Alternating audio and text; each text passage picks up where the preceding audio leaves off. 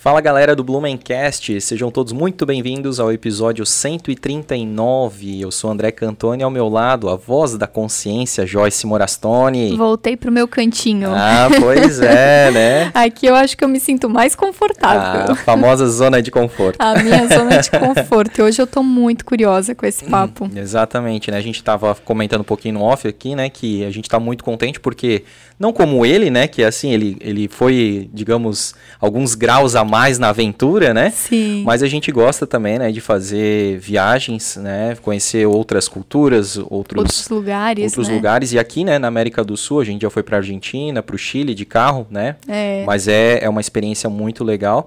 E estamos felizes por poder trocar, né, essa ideia com ele. De novo, né? É triste porque pelo que aconteceu, né? Com recentemente aí com, com os nossos parceiros, né? Com o GC e o, e o Shurastei.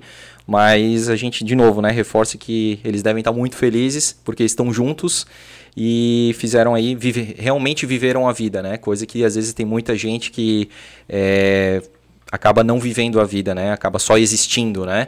Então acho que a gente vai ter aqui um papo bem legal, bem inspirador é, a respeito disso. E sem mais delongas aí, dar boas-vindas, né, ao Douglas Grubel, que é ciclo viajante. Seja muito bem-vindo, Douglas. Boa noite, André. Boa noite, Joyce. É um prazer estar aqui e, como você falou, espero que, que a conversa seja agradável e a gente possa inspirar várias pessoas. E, e queria aproveitar também já dedicar esse, esse episódio, essa conversa, o podcast, é, aos dois também, ao, ao Jess, ao Shurastei. Uhum e também a Marli, que é tua seguidora aqui do, do podcast, fiel. É, que verdade. Foi, né, que foi quem te indicou do, do meu livro, da minha viagem para vocês. E, e, assim a gente, a gente está aqui hoje por causa dela também. Mandar um abraço para ela. Como é que é o sobrenome dela? A Marli Bertelli. Bertelli, meu Deus do Tem céu. Tem perguntinhas dela Tem aqui perguntas já. dela, ela, ela responde sempre, ela já comenta. é nossa amiga já, É né? muito amiga nossa, cara. Que legal, mandar um beijão pra Marli Bertelli aí. Beijo, Marli. Só quis confirmar o sobrenome pra ver, né, se não ia dar, né, se não ia dar mancada, né? É. Mas não, é, é a Marli Bertelli mesmo, que legal. Tá sempre acompanhando a gente aí. E então, pra, pra você que não é a Marli Bertelli, mas aco- está acompanhando a gente também há um, há um certo tempo, eu vou pedir pra você se inscrever no canal, caso você ainda não seja inscrito, você tá perdendo tempo, porque a gente coloca duas vezes por semana episódios novos, inéditos, e você vai receber notificação se você ativar lá o sininho. Então se inscreve, ativa o sininho, é, curte, compartilha, comenta, porque fazendo isso o YouTube entende que o episódio é interessante e vai entregar para mais pessoas que ainda não conhecem o Blumencast. Então pra gente é muito importante e não custa nada, né, Joyce? É isso aí. Tanto no canal principal quanto no canal de cortes. Temos né? um canal de cortes que a gente fatia os episódios lá nos melhores momentos, então também aproveita, já se inscreve lá no canal de cortes do Blumencast. É, episódios da primeira temporada já estão lá e muito em breve aí episódios da segunda temporada, tá? Então já se inscreva lá, porque assim que a gente começar a postar, você já vai recebendo as notificações aí. Muito obrigado para todo mundo que nos acompanha pelas plataformas de áudio. E também pedir para vocês seguirem o Blumencast no Instagram, porque tem muitas coisas legais lá, muitas histórias, né? Nossa, um, pouco, um pouquinho da nossa vida e curiosidades diárias de Blumenau. É, inclusive, a gente vai poder contar com muito mais curiosidades da história de Blumenau. que A gente recebeu um presentão do Douglas Nossa, aqui, cara. Eu preciso Olha mostrar, o né? presente, né? Vou primeiro mostrar o presente que ele nos deu aqui. Falando sobre Blumenau Olha e depois... só quanta Blumenau em cadernos, cara, que ele nos, nos presenteou aqui, ó. Vou mostrar rapidamente a capa aqui, ó. E o detalhe, né? Todas, de todas essas, acho que nenhuma a gente tem. Não, nenhuma. E temos tô- muitas, né? Exatamente. Temos várias. Não, olha essa aqui, cara, que raridade, 1977. Muito antiga. Cara, que... não, e perfeito estado, Sim. né? Fantástico, gente, ó. Vou folhear rapidinho aqui, ó. Uma pena pra você que só está nos ouvindo, não está vendo pelo YouTube. Nos próximos dois anos o André vai ficar só olhando. E eu já tinha também, né? O Douglas sabe ali uma, uma lista aí de, do que ler e ele foi. Agora tá ficando cada vez mais difícil aí. Mas a Joyce já sabe que é o livro do, do centenário aí de Blumenau. o é. próximo, né? E olha só, meu Deus, é muitos livros, são muitos livros, né? Muito legal. E também, mas assim, ó, dando uma dica para você, que você, caso você não saiba aí, né? Você pode é, ler todas as edições do Blumenau em Cadernos, tirando do- os dois últimos anos, da, da Hemeroteca Catarinense. Então, se você digitar no Google Hemeroteca com H Catarinense, vai ter o link lá da, da parte dos livros da, do Blumenau em cadernos, todo, todos digitalizados, tá? Com uma qualidade muito boa. Então não fique triste se você não é um sortudo como eu, que recebeu esse presente aqui do Douglas, tá bom? Lá tem bastante informação, bastante conteúdo bacana, certo, Joyce? Isso aí. E Mas... a gente recebeu também o livro dele aqui, um é nosso, tu Esse vai mostrar eu, eu até ia falar no, quando a gente fosse falar dos capivaras, Vamos né? Vamos falar agora. Então fechou. Ó, já quero mostrar aqui, inclusive, poxa, ele fez uma dedicatória bem legal aqui, autografou pra gente, né? Obrigado a você pelo convite. É, a porra, tua letra também é, é um elogio muito grande estar com esse. alegria. Uma alegria, eu falei elogio. elogio, alegria, muito, tá muito grande próximo. estar com este livro no Blumencast, é isso? Isso. Ah, então beleza, com carinho, Douglas Grubal. Não foi tão ruim assim, a minha, mas a minha letra é, também é bem complicadinha. e a gente tem um para sortear, né, pros nossos... Ele trouxe, né, ó, uhum. esse aqui que tá na tela aqui, ó, uhum. e isso tá uhum. aparecendo aqui do lado do Douglas, é né, para sortear pros próximos membros que entrarem, né? Isso aí. Aí você pode aproveitar ser membro do Blumencast, né? Se, lá no YouTube tem o botãozinho Seja Membro, ser um capivara aí que você tem, além dos brindes, né? De brinde você pode ganhar, por exemplo, esse livro que o André está segurando aí. Você pode vir aqui também na bancada ser co-host ou ficar aqui nos bastidores comigo, faz parte do grupo do WhatsApp, né?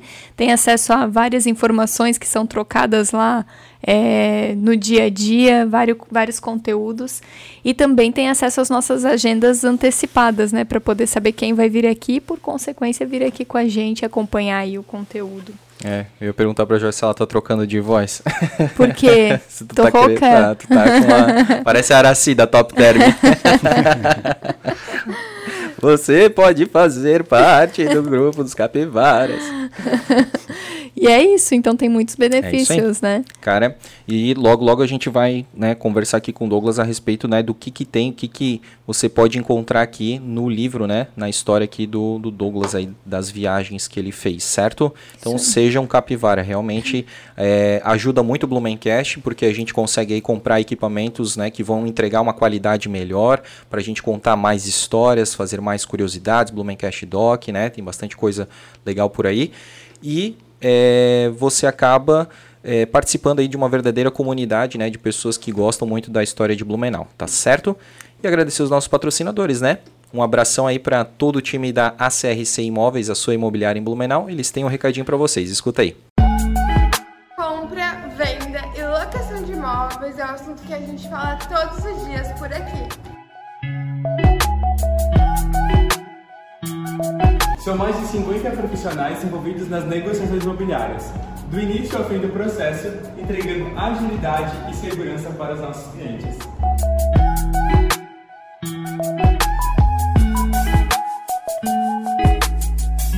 A CRC Imóveis, a sua imobiliária em Blumenau.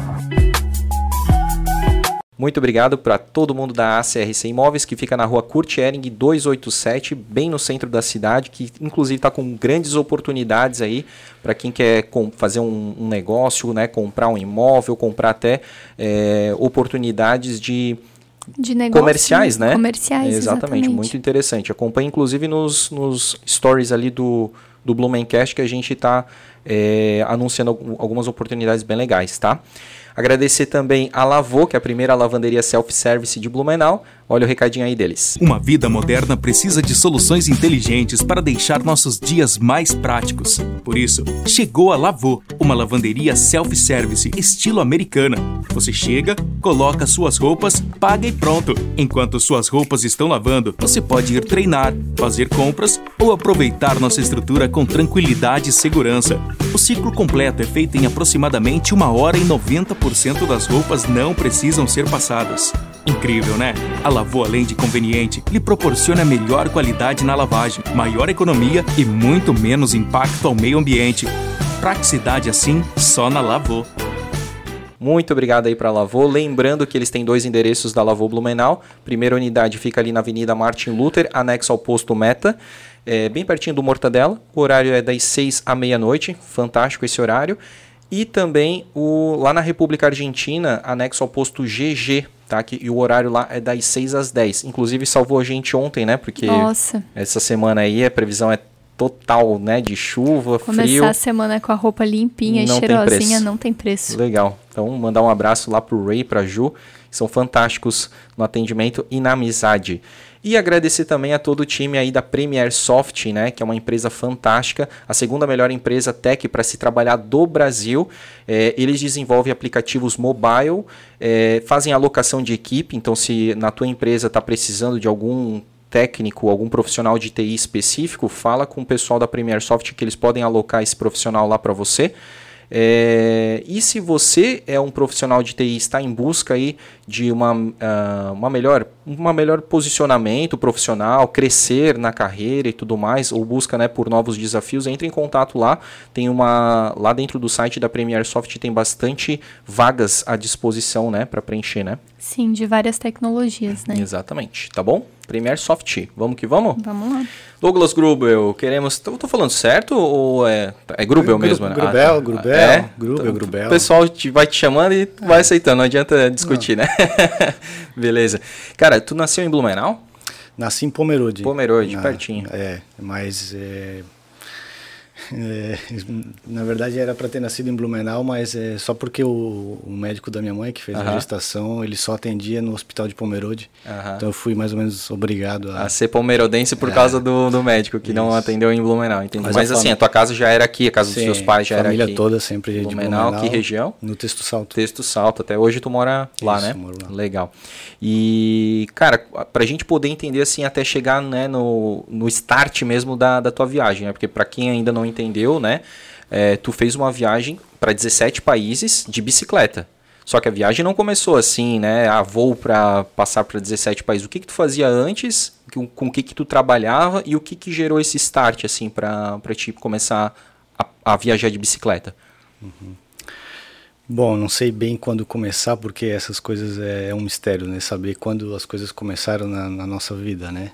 É, principalmente a aproximação da bicicleta é, é uma delas, né? Mas é, a bicicleta sempre sempre esteve presente na, na minha vida, assim como como brincadeira, né? Desde criança, como como muitos. E depois para ir na padaria, no mercado, depois para ir trabalhar, quando eu trabalhava perto de casa. E, e assim a bicicleta fazia parte da minha vida. E, bom, primeiro eh, eu era mecânico, quando eu terminei o ensino médio, né, fiz eh, Senai? Senai, Não, né, é? eu era aprendiz de, de torno, fresa, Uhum. essa mecânica industrial, né. Sim. E aí terminei o ensino médio e já, já comecei a trabalhar nessa área. Na verdade, já durante o ensino médio. E estava muito encaminhado para essa área da, da mecânica. Parte industrial. É, comecei em engenharia mecânica Aham. em Timbó. E a partir ali dos 17 anos, por ali, comecei a, com outras leituras, né, outros interesses, e comecei a perceber que, que gostava mais da parte humana, né, da- das humanas. E começou a perder in- interesse pela, pela mecânica.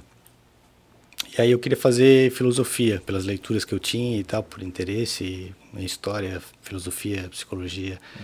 E acabei fazendo história, mas o meu desejo era filosofia inicial. Mas em Blumenau não tem filosofia, né? E aí eu, eu comecei a, a fazer história na FURB. Aham. Na, em, na UFSC tem? Filosofia tem. Tem. Não chegasse a tentar? Não. Tá, Teria que morar lá, e não, não, teria. entendi. E, bom, comecei na, na história. História.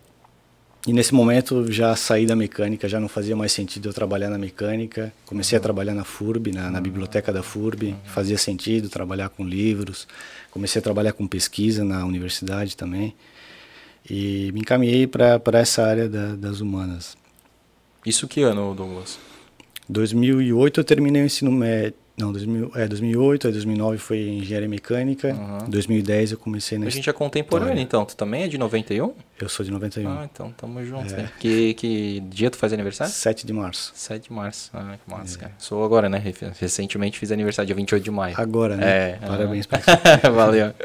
Então, legal. Bom saber, né, cara? É, porque assim, a gente acaba trazendo pessoas de todas as gerações, assim, mas como a gente foca muito na história, assim, então são pessoas mais velhas. E é muito legal, cara, saber que pessoas jovens, né, é, já estão fazendo a sua própria história, mas inspirando outras pessoas também, né?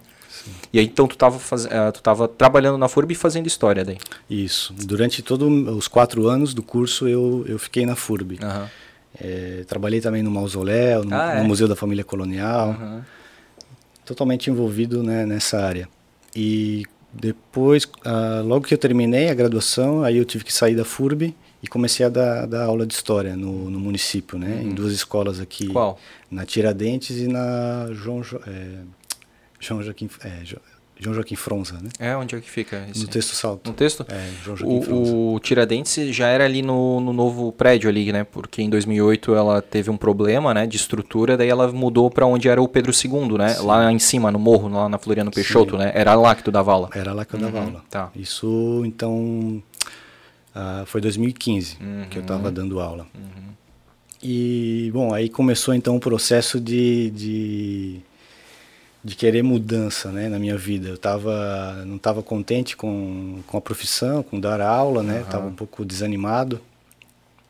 E, bom, nesse momento então eu tinha 24 anos e sempre quis viajar, né? Outra coisa, é importante eu falar, que antes dessa viagem grande eu fiz uma outra pequena viagem de uns 10 dias de bicicleta, fui até o Paraná. Oh, Isso foi em 2015. 2015. Aí quando eu saí da FURB, então eu tive um tempinho ali de, de folga, de aham. férias, e me joguei de bicicleta para essa aventura que, assim, como eu falei, a bicicleta sempre teve na minha vida, e quando eu era criança eu ia, assim, com, com meu pai, com primos, vizinhos, a gente foi pro Morro Azul. Eu lembro que isso me marcou muito.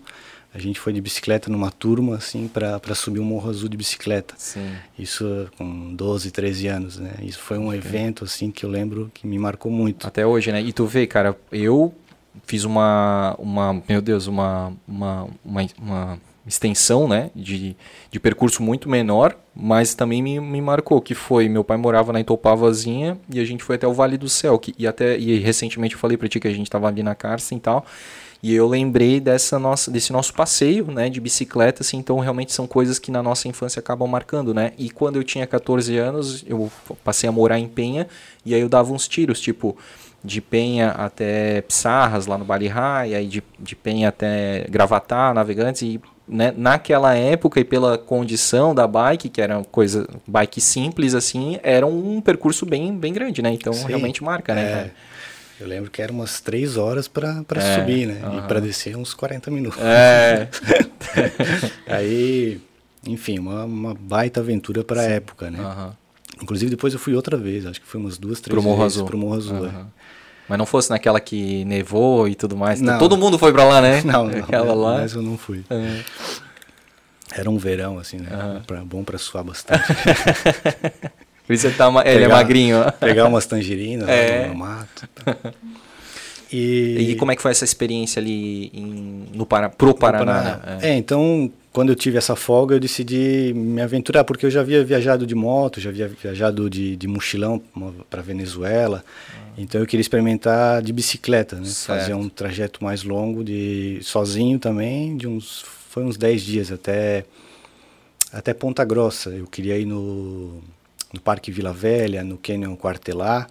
E depois, na verdade, eu queria estender até Prudentópolis, que é aquela cidade de colonização é, é ucraniana. Uhum. E só que aí, enfim, bateu um, um medo, né? Eu não tinha experiência ainda. E aí bateu um desespero assim de, de meu Deus, o que, que eu estou fazendo aqui? Né, Vai que acontece alguma coisa, se eu morro aqui, que, né? O que, que vai acontecer? E aí bateu esse desespero e eu voltei. Eu tava, fui no quartelar, fui no, no Parque Vila Velha, mas eu decidi não não ir até Prudentópolis e decidi voltar e percebi que, que era esse momento, assim, eu tinha que respeitar aquele momento. E depois que eu voltei, eu percebi que, bom, é, né, faz parte, eu estava sozinho, eu me pegou uns pensamentos assim negativos que, que fazem parte, né? Eu Sim. não sabia lidar com aquilo. Meio que uma autossabotagem, assim, né? É, foi um domingo, assim, eu lembro, eu fiquei numa pousada, dia de chuva, e eu fiquei o dia todo ali, eh, sem fazer praticamente nada, e aí os pensamentos me, me pegaram. Sim. Aí eu me sabotei Aham. e, e voltei, Pode crer. entende? E mais, mais ou menos assim, como levou 10 dias, praticamente 5 pra ir, 5 pra voltar. Mais ou menos, Mais ou menos é. isso, né? Pra voltar deve ter sido mais rápido, né? Tu deve ter levado tipo uns 6 dias pra ir, porque daí tu vai parando, vai conhecendo e tal, e 4 dias meio que direto, assim, ou não mesmo. Não, acho que foi uns três, quatro para ir, aí depois foi uns dois, três assim, conhecendo Ah. lá o, o Vila Velha, o Quartelar, e depois mais uns três, não sei por Pra aí, voltar. pra voltar, Entendi. Uhum. né? E foi incrível. É. Essa experiência foi incrível, assim, é, sem preparo. Pois é. Eu, não tinha planejamento, eu não sabia nada sobre cicloviagem. Eu, para tu ter uma ideia, eu não tinha alforjes, eu levei a barraca presa no meio No- da sim, bicicleta. no quadro da bicicleta. No quadro, Aham. de qualquer jeito. Pra quem não sabe, alforge são aquelas bolsinhas laterais ali, né? Isso, Aham. é, tanto traseiros como dianteiros. né? Dianteiras. aham. E, bom, eu não tinha nada disso, né? Não sabia nem arrumar um pneu caso furasse. Porra. Então, mas eu Foi fui, eu fui raiz assim, mesmo. é, bem raiz. E por incrível que pareça, não furou o pneu. Não furou. Não- Não, não foi se colocado à prova ali, Não. né? Sorte de principiante, É, né? poxa, É porque eu bastante. justamente não sabia arrumar, né? Aham. então não, não furou. E tu chegou a ter, a ter que dormir em, tipo, na, na rua ou não? Tu sempre encontrou, ó, tipo, algum lugar, assim, tu era, tu tava preparado, assim, pra, tipo, ó, de tal horário eu começo a pedalar, paro ali pras refeições, pra descansar um pouco, mas chegando tal horário eu tenho que já começar a ver onde é que eu tô pra, pra achar algum abrigo, é isso?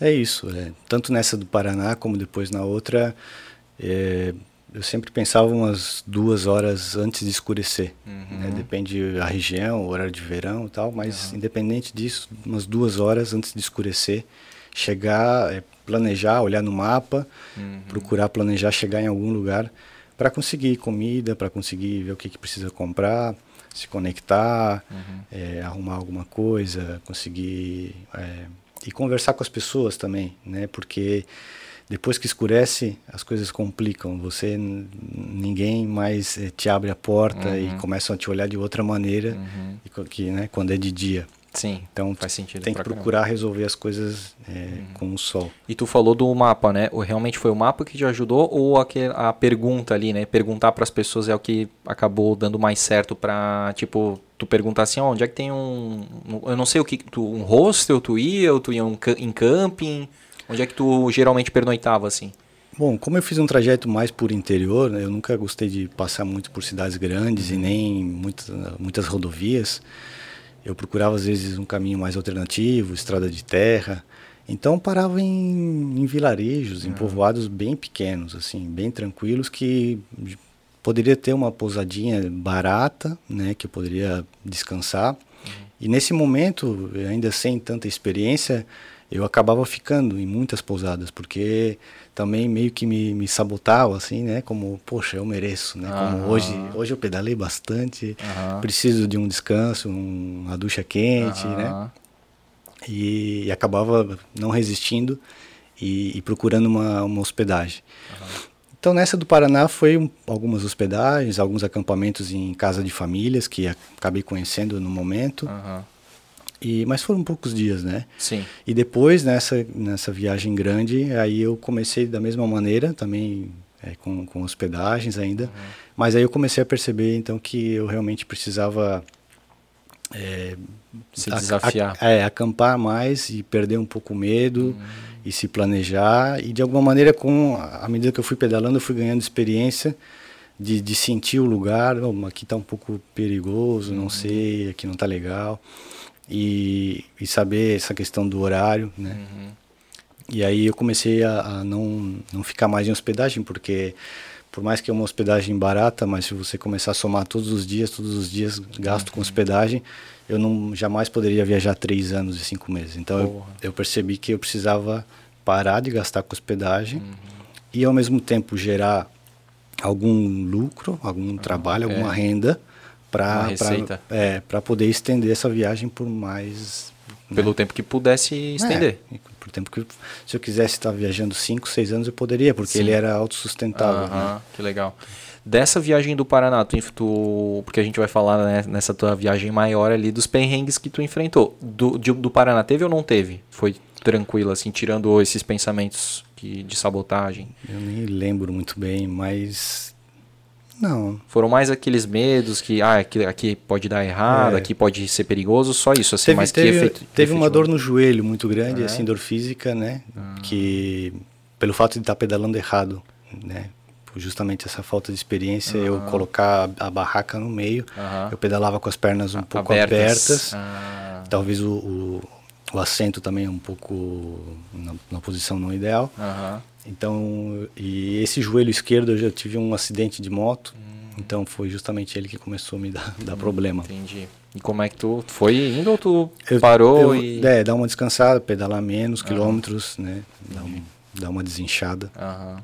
Esse foi Pra o maior, nessa de- do Paraná. É, essa foi a, assim, a pior, o maior desafio, né? Aham. Depois eu aprendi e, e comprei os alforjes e, e esse erro eu não cometi, né? Boa. É, e aí, aí é que tá, né? Os erros são pra isso, né? Pra aprender. E aí tu volta pra cá, aí tu continua dando aula ou não? Isso, aí eu comecei a dar aula, né? Porque eu tinha saído da FURB, Aham. fiz essa viagem para o Paraná, depois comecei a, a dar aula. Ah, tá. E depois então, desanimado, né? Aham. Com, queria mudar e já sabendo que, que, poxa, tinha essa vontade de talvez ir mais longe, né? Ir até Minas. Então eu decidi em janeiro, eu dei aula até dezembro. Sim, o de ano dois- letivo, É, né? Aham. terminou o ano letivo 2015 e janeiro de 2016 eu estava na estrada. De, é, Ah. Quanto de- tempo deu, cara, de da, da viagem do Paraná pra viagem maior? Um ano e meio. É? Um ano e meio. Então tu ficou dando aula um ano e meio, mais ou menos. É um pouco, um pouco menos. Aham, aham. E aí, então foi por essa questão de tu já ter tido uma experiência pregressa ali, aí tu pensou, não, pô, eu quero repetir isso, mas de repente um, para outro lugar e uma viagem maior, é isso? É, é, e aí eu pensei em Minas pelo fato histórico de Aham. Minas, que tem muita história. Eu queria conhecer São João del Rei, Aham. Ouro Preto, Mariana, Tiradentes, toda essa parte da, da, da escravidão, né? Aham. Da extração do ouro. Sim. Então tem o caminho, né? de- Do Imperial É. lá, né? Isso. E fiz algumas partes. Estrada do Rei, eu acho que é. É, agora me deu um branco. Caminho Real. Caminho Real, É, eu acho que é, Caminho Real. É. é. E isso, mas também essa parte do autoconhecimento. Isso, além da parte histórica, o que me, me chamava a atenção e o que eu buscava na viagem Uhum. era esse autoconhecimento que eu tive o gostinho nessa viagem do Paraná. Aham, Né, de estar sozinho, né, da solidão, aham. pedalando com os pensamentos. Então, é, é incrível, né? Transformador. Então, é um...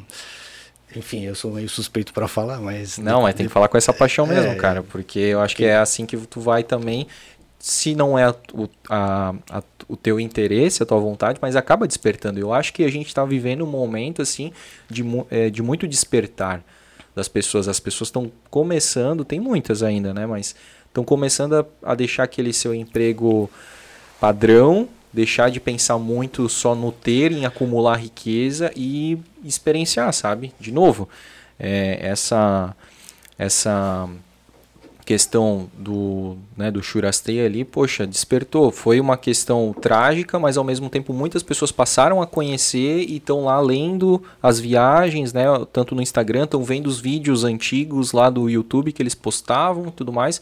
E de repente isso ali vai gerar muita inspiração para muita gente virar a chave, sabe? Poxa, eu tava realmente só existindo, aquilo que eu falei no começo, sabe? Passar. Então acho que é legal, assim. é, A gente já trouxe aqui o Enjoy Trip BR, né? que é o Diego e a Roana, né? Então eles é, já fizeram uma viagem também bem grande. Agora eles estão também perto do, do Alasca. Inclusive ele- eles estavam juntos, né? É, de Kombi, depois compraram um daqueles bus de canadense, amarelão, e depois agora eles estão com uma van, né? Então a gente, a, a gente gosta desse estilo de vida, sabe? Esse negócio da, da simplicidade, da busca pelo autoconhecimento. Então, quanto mais paixão tu falar, também eu acho que mais vai despertar, sabe? Nas pessoas que estão assim, meio que, ai, cara, será que eu faço ou não faço, sabe? A gente tá seguindo, inclusive, inclusive um casal de amigos, né? A Morgana e o Jean, né?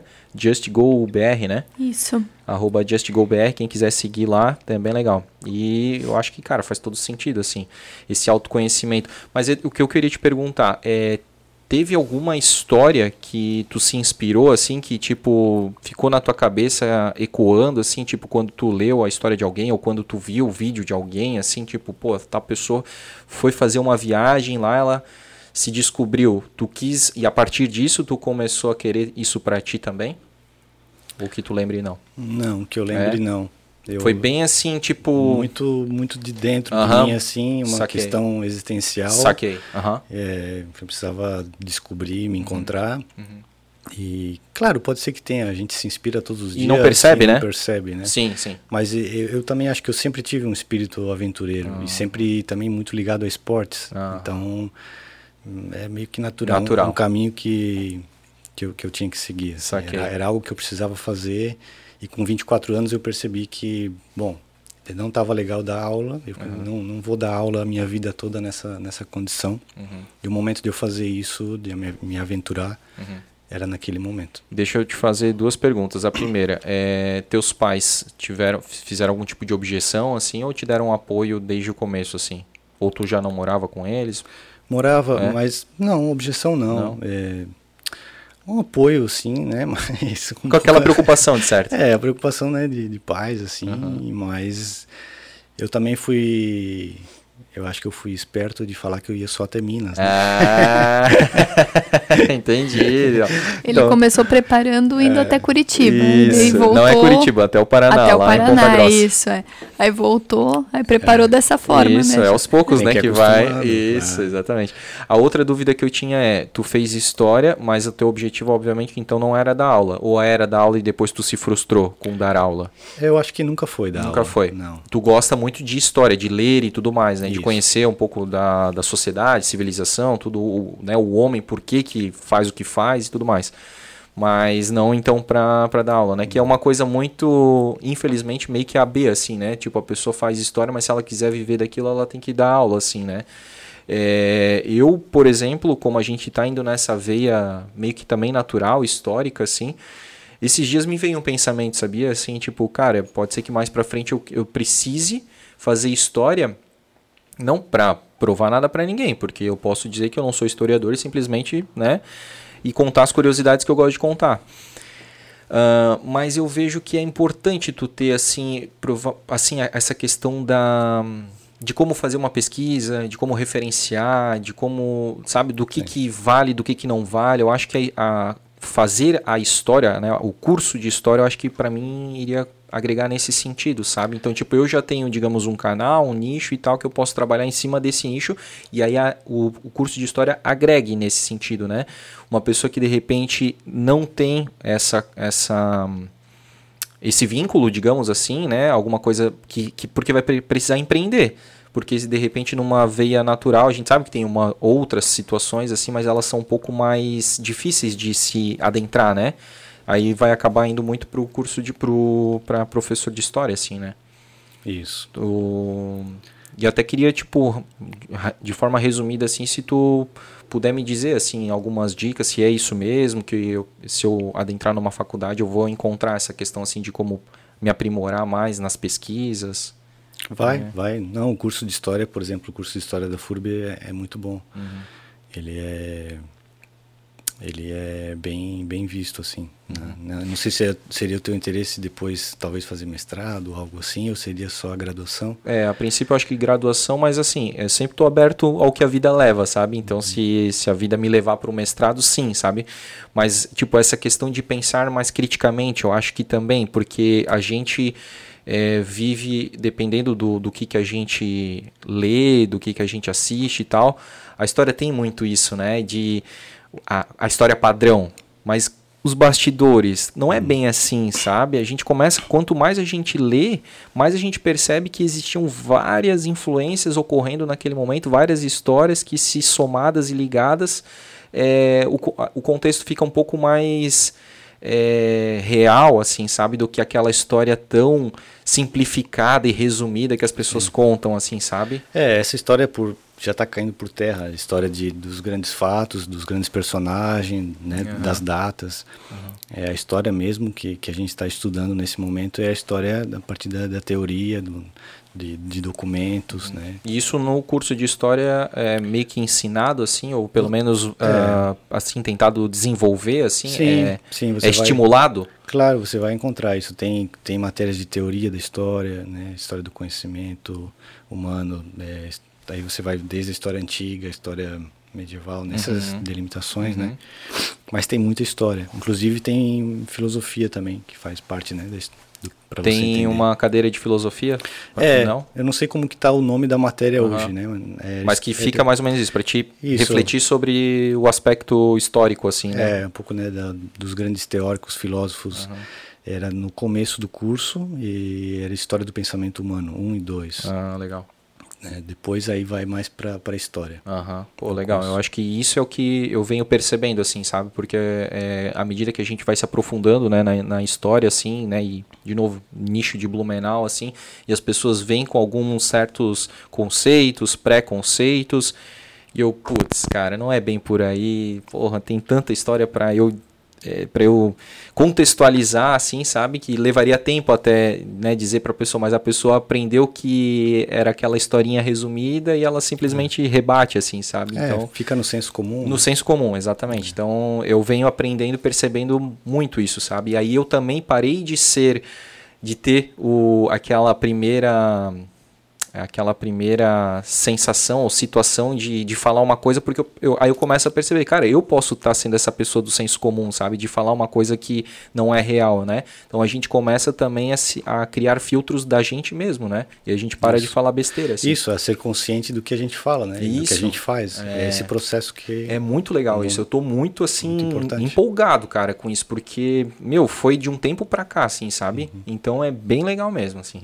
Legal. E legal, cara, depois, né? Para frente, a aí conversa. a gente pode conversar. Claro. Vamos voltar para tua história então. E aí então tu pega em 2015 que tu começa essa tua nova viagem? Não, a nova é, foi em 2000, janeiro de 2016. 16, tá. Daí tu já tá mais preparado, já comprou os alforges e tudo mais. É, mais ou menos é. preparado, né? Porque eu nunca fui muito de me preparar, de planejar, de planejar é, fisicamente também, muitos falavam, né? Me perguntavam, pô, quanto tempo você se preparou? Nada. Nada, cara. É, é aquele negócio da infância, da juventude ali, né? É. Pronto. Uhum. E eu, fui, eu, eu, né, eu pensava, pô, para que, que eu vou me, ficar me preparando, né? Uhum. E não vou sair do lugar, né? Uhum. É, pedalar sempre no mesmo lugar. Não fazia muito sentido para mim. Eu pensei, eu vou começar devagar, não tenho pressa, seja 30 quilômetros num dia, 40. E eu vou ganhando ritmo, vou ganhando condicionamento e eu vou ganhando preparo na medida que eu vou viajando, né? E já vou conhecendo. Então, foi assim que, que eu comecei. E a tua bike, ela tinha alguma preparação especial, assim, ou uma bike... Não, uma bike muito simples, é. inclusive também muitos me, me criticavam. Falaram me que, pô, com essa bike aí não rola. Não chega nem, uhum. nem em Jaraguá. Uhum. Poxa. E foi essa bike a viagem toda daí? Foi, Porra, três anos e cinco Tens ela meses, ainda? Tem. Porra, com certeza. É, não quebrou, é um quadro de alumínio, né, que Muita gente fala que é perigoso porque se quebrar é difícil encontrar solda ah, de alumínio. Entendi. Então tem esse problema. Uhum.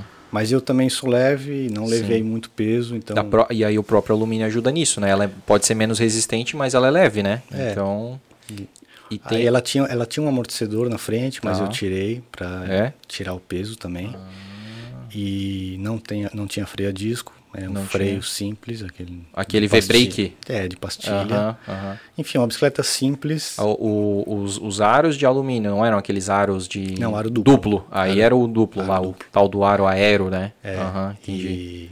Não, e a relação era boa, Shimano, é, Shimano e tal. Assim, os componentes eram muito bons, inclusive, né? nunca me deu, deram problema durante toda a viagem. Uhum. É, só isso de quebrar raio, furar pneu, Aí tu aprendeu Essas e coisas. aí é, foi, aí tu... Aí tive que me virar um pouco. Uhum. Legal, então sempre com um kitzinho, né, de, de reparo ali, né? É. E a bomba, né, pra, pra encher. É, e aquele remendo, né, passa-cola e isso. remendo rápido, assim. Isso, isso né? aí. E aí, cara, tu começa então, e aí tu vai mais ou menos nessa pegada de 40 km por dia. Isso, o primeiro dia, nem sei quantos quilômetros dá, mas eu fui até Jaraguá. Aham. Uhum começou uma chuva no final da tarde, eu já fiquei por ali. Uhum. No segundo dia eu subi aquela serra de Curupá, uhum. que vai né, depois de Jaraguá. Ali eu sofri um pouquinho. Ali serra, foi o primeiro desafio, porque a gente está num vale, né? Uhum. Então já. Tu tá subindo, tu tá saindo do vale, tá, né? É, para chegar no Paraná eu precisava sair desse, desse buraco. É, isso, é isso aí. E é uma serra bem pesadinha, assim, para quem está começando. É tipo, não rende, né? Não, eu, é, literalmente eu tinha que empurrar, assim, uhum. tinha que andar. Os primeiros quilômetros não tinha condição com todo aquele peso de pedalar. Uhum. E foi aí que eu ganhei uma tendinite, logo de cara, assim, né, por causa da posição do pé, assim, uhum. inclinado, forçando, né, na movimento repetitivo. É, a canela. E aí me deu, acho que no outro dia, uma inflamação. Né, no, no tornozelo? Não, na canela. Na canela tendinite mesmo? Tendinite aqui, né? Não chegou a ser canelite, é tendinite mesmo. Eu não sei. a canelite são microfissuras ali, né? Por impacto, né? Geralmente a pessoa, quando ela começa a correr, ela tem canelite, né? Que são umas fissurinhas que dói pra caramba a canela, assim. Não, eu acho que no caso não foi impacto, foi só inflamação mesmo, uhum. pela posição do pé inclinado, por estar sempre subindo a serra. Uhum. E logo de cara. Logo de cara. segundo, aí no terceiro dia eu fiquei de cama, né? Fiquei ah.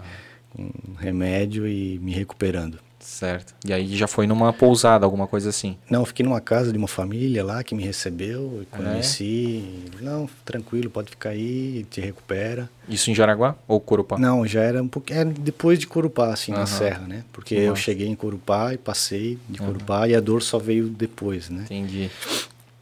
E isso é legal, né, cara? Também daí Porto tu deve ter várias histórias das pessoas que foram te acolhendo, né? Das amizades que foram fazendo, né? Tipo, essa sim. primeira família, assim, já é legal, né? Sim, sim. Muitas. Não, perdi a conta de quantas famílias e quantas casas eu fiquei. Mas... É, muita, muita, muitas pessoas. Tu já estava levando a, a, bandeira do Brasil? Porque isso tem, né? Eu acho que algumas fotos tuas, né? Assim, não. Não? Não, não. Eu não tinha a bandeira do Brasil. Tá. Era mais no final da viagem eu tinha a bandeira Wikipala, Wiki, Wikipala, se eu não me engano é o nome, dos povos originários da Cordilheira dos Andes. Certo. Né, uhum. da, da, América Latina. Aqui, Entendi. Que é uma, uma bandeira colorida. Uhum, uhum. Mas isso foi já no final da viagem. Entendi. E aí, indo para lá, cara, como é que foi a, a, essa questão de chuva? Tu pegou chuva por, tipo, por muito tempo, assim, por horas? Porque tu falou que começou a chover logo no começo, né? Eu fico imaginando essa sensação, assim, né? Tipo, eu já tive moto, mas aí já tive a, as surpresas de não estar tá de capa de chuva e ter que ir, pô, os pingos machucam, tudo bem que é uma velocidade maior do que uma bicicleta, né?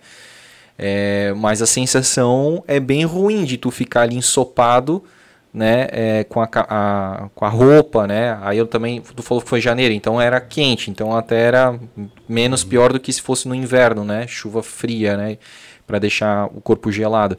É, tu conseguiu resolver isso? Para ti não era um problema? Não, eu tinha um, um, um casaco para chuva, que ele era corta-vento também, uhum. para chuva que enquanto ele estava novo, estava muito bom. Protegeu ele, legal. É, ele me acompanhou uns três anos uhum. e cinco meses. Tenho ele até hoje. Uhum.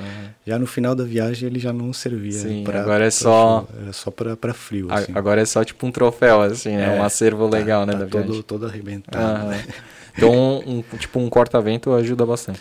É, o vento seria mais para frio, né? No caso, né? Mas é, ele é, ele é para água também. É. Então mas eu procurava parar. Se, se tinha algum lugar para parar. Um abrigo, assim, né? Um ponto tipo, de ônibus, uhum. qualquer, um estabelecimento. Para não molhar, para não molhar os alforjes, tudo. É um. Cara, porque isso aí é legal, é, eu tô te perguntando isso porque, a, de novo, a gente já recebeu, né, é, pessoas que fizeram a viagem de carro, é, eu tô meio que paralelizando aqui com, até com o Daniel de Oliveira, porque ele também tem essa questão da superação, né, de de correr, de nadar, de, de, pedal, de pedalar longas distâncias e tudo mais. E, e, é legal saber que cada um tem um, um ponto, né? Tu não precisa ser tipo o Daniel de Oliveira, né? Tipo, não a, a qualquer custo, né? Porque ele é muito assim, né? Uhum. E tu, não, pô, se, se, se chovia, então, pô. Então cada um tem a, a sua forma, né? De, de chegar no, naquele destino, né? É, às vezes vai um pouco mais devagar, às vezes vai um pouco, um pouco menos molhado, mas, mas uhum. chega igual, né?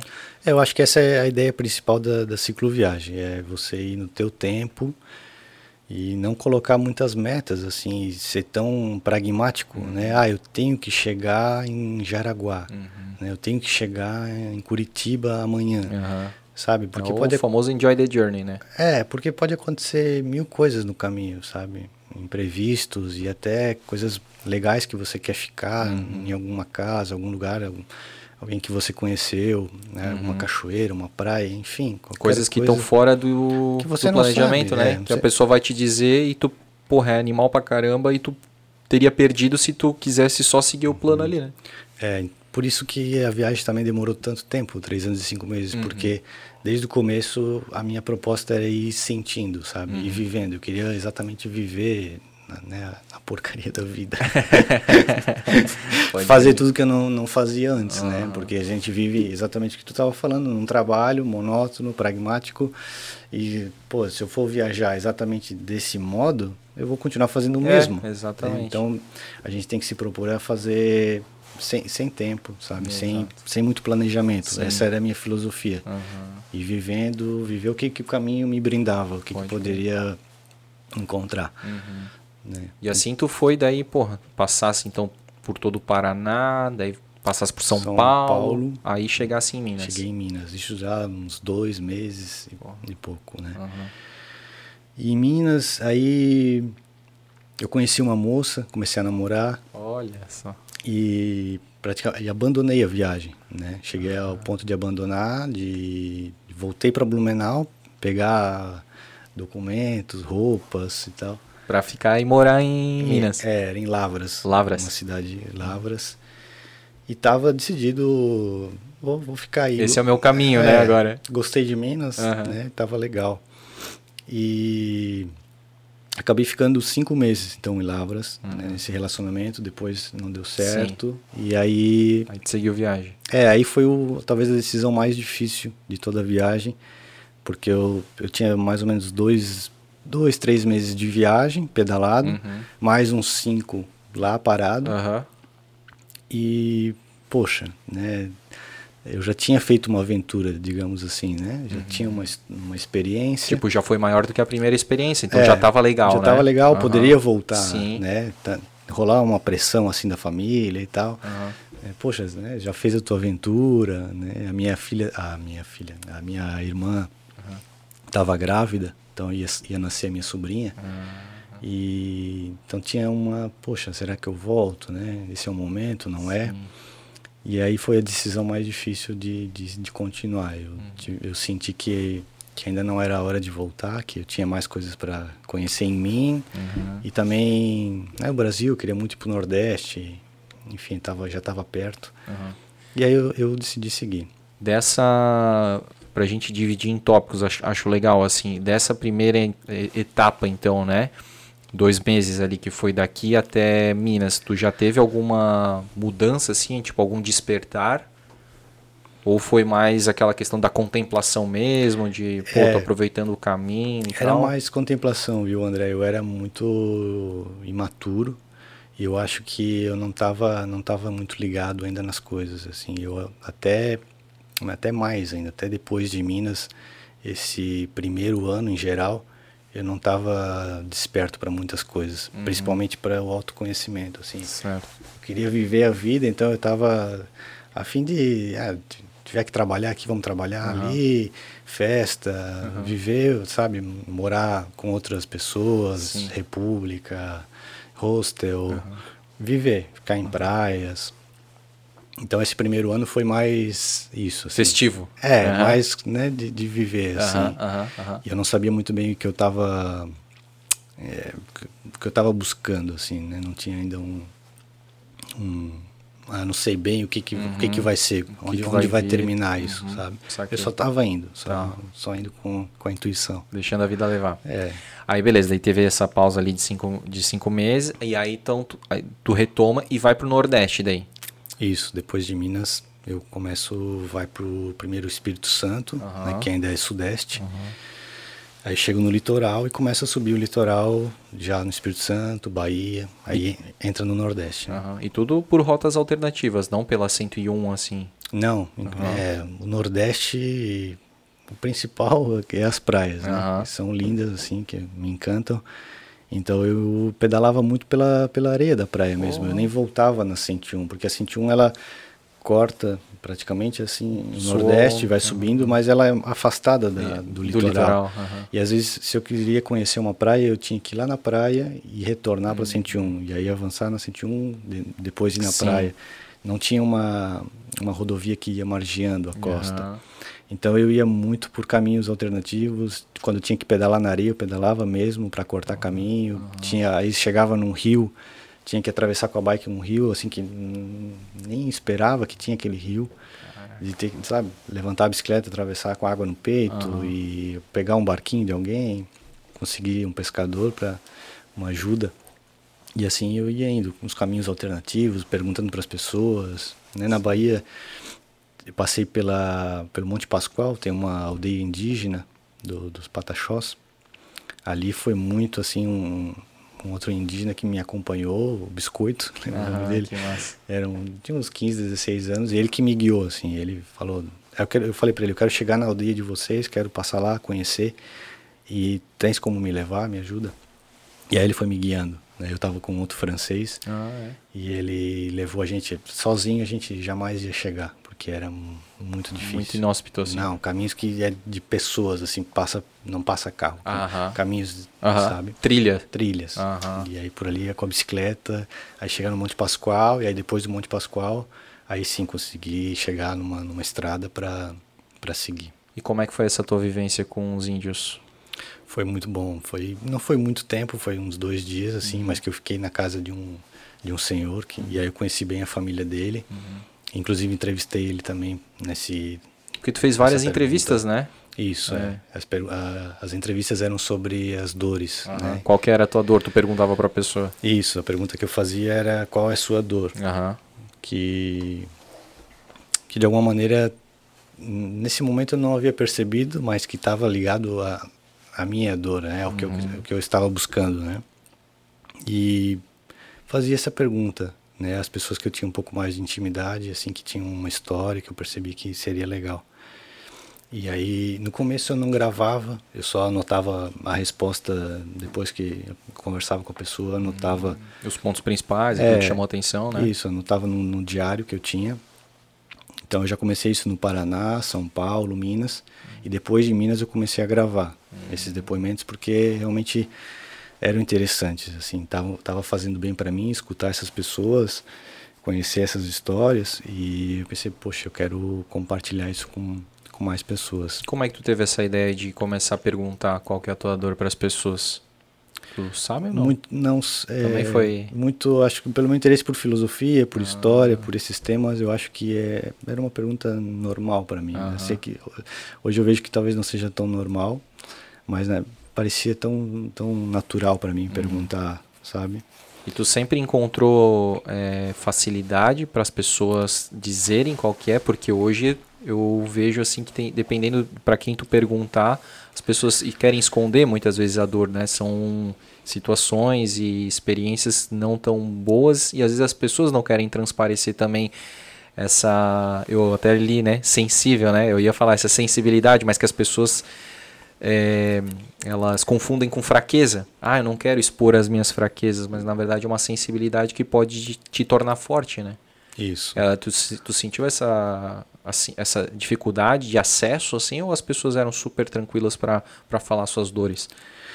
É, tem, tem dois lados, assim. Por um lado, facilitava pelo fato de eh, elas não me conhecerem e eu ser um desconhecido. Então, Ah, sim, é claro. mais fácil tu falar da No teu tua- ciclo social é muito mais difícil Claro, tu se se abrir mostrar. para um, um parente, É, né? Você falar para um sua- amigo, né? No caso, Agora um viajante, poxa, tá passando aqui, nunca mais eu vou ver ele. Legal, vou, vou desabafar aqui Aham. contigo, vou te contar. aham, pode então crer. esse era o lado positivo. Saquei. Mas o negativo tem um pouco isso, que é um pouco natural sempre a pessoa se re- retrair, se Aham. fechar e né, botar um pouco a dor para para debaixo do tapete, Sim. Uhum. ou falar não, não.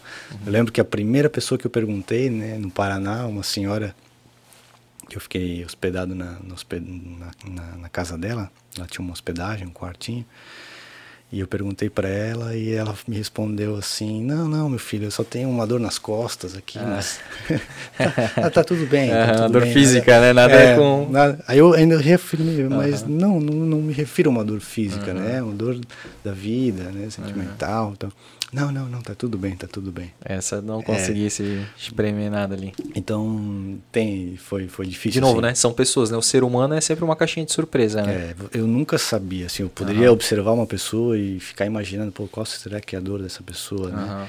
Mas eu sempre me surpreendia, assim, é, é incrível. Tu tinha um momento específico que tu deixava, tipo, ah, sei lá, na mesa, comendo, ou Não, tipo, antes de dormir? Não, comendo não, não. comendo não. é muito- Comendo não. Pô, é meio, meio, meio tenso, né, cara? É Meio... A pessoa já, já passa mal já do estômago.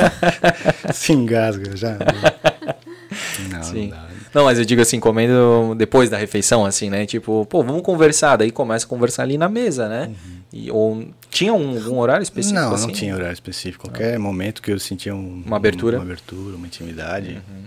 Mas é, no começo eu realmente não, eu não tinha ainda um tato assim e não tinha muita intimidade e acabava fazendo a pergunta uhum. e não saía legal por causa dessa falta de intimidade. Sim. Depois eu comecei a perguntar só realmente para quem tu tinha... tinha uma intimidade uhum. que, que a pessoa se abria. Né? Tu chegou a, a, Porque assim, isso para mim, né? A gente tá no episódio 139 e eu também, nesse decorrer dos episódios, percebi que quanto mais eu falo dos meus problemas, digamos, das minhas fraquezas, né? Das coisas que eu sou falho, mais a pessoa que está na minha frente acaba se abrindo, porque ela pensa, pô, é um ser humano como eu. Eu não fico aqui, tipo, contando vantagem, sabe? Não, porque eu fiz isso, porque eu sou forte, porque tal, tal, tal. Porque daí a pessoa ela também vai perceber que ela precisa ser assim também, sabe? Uhum.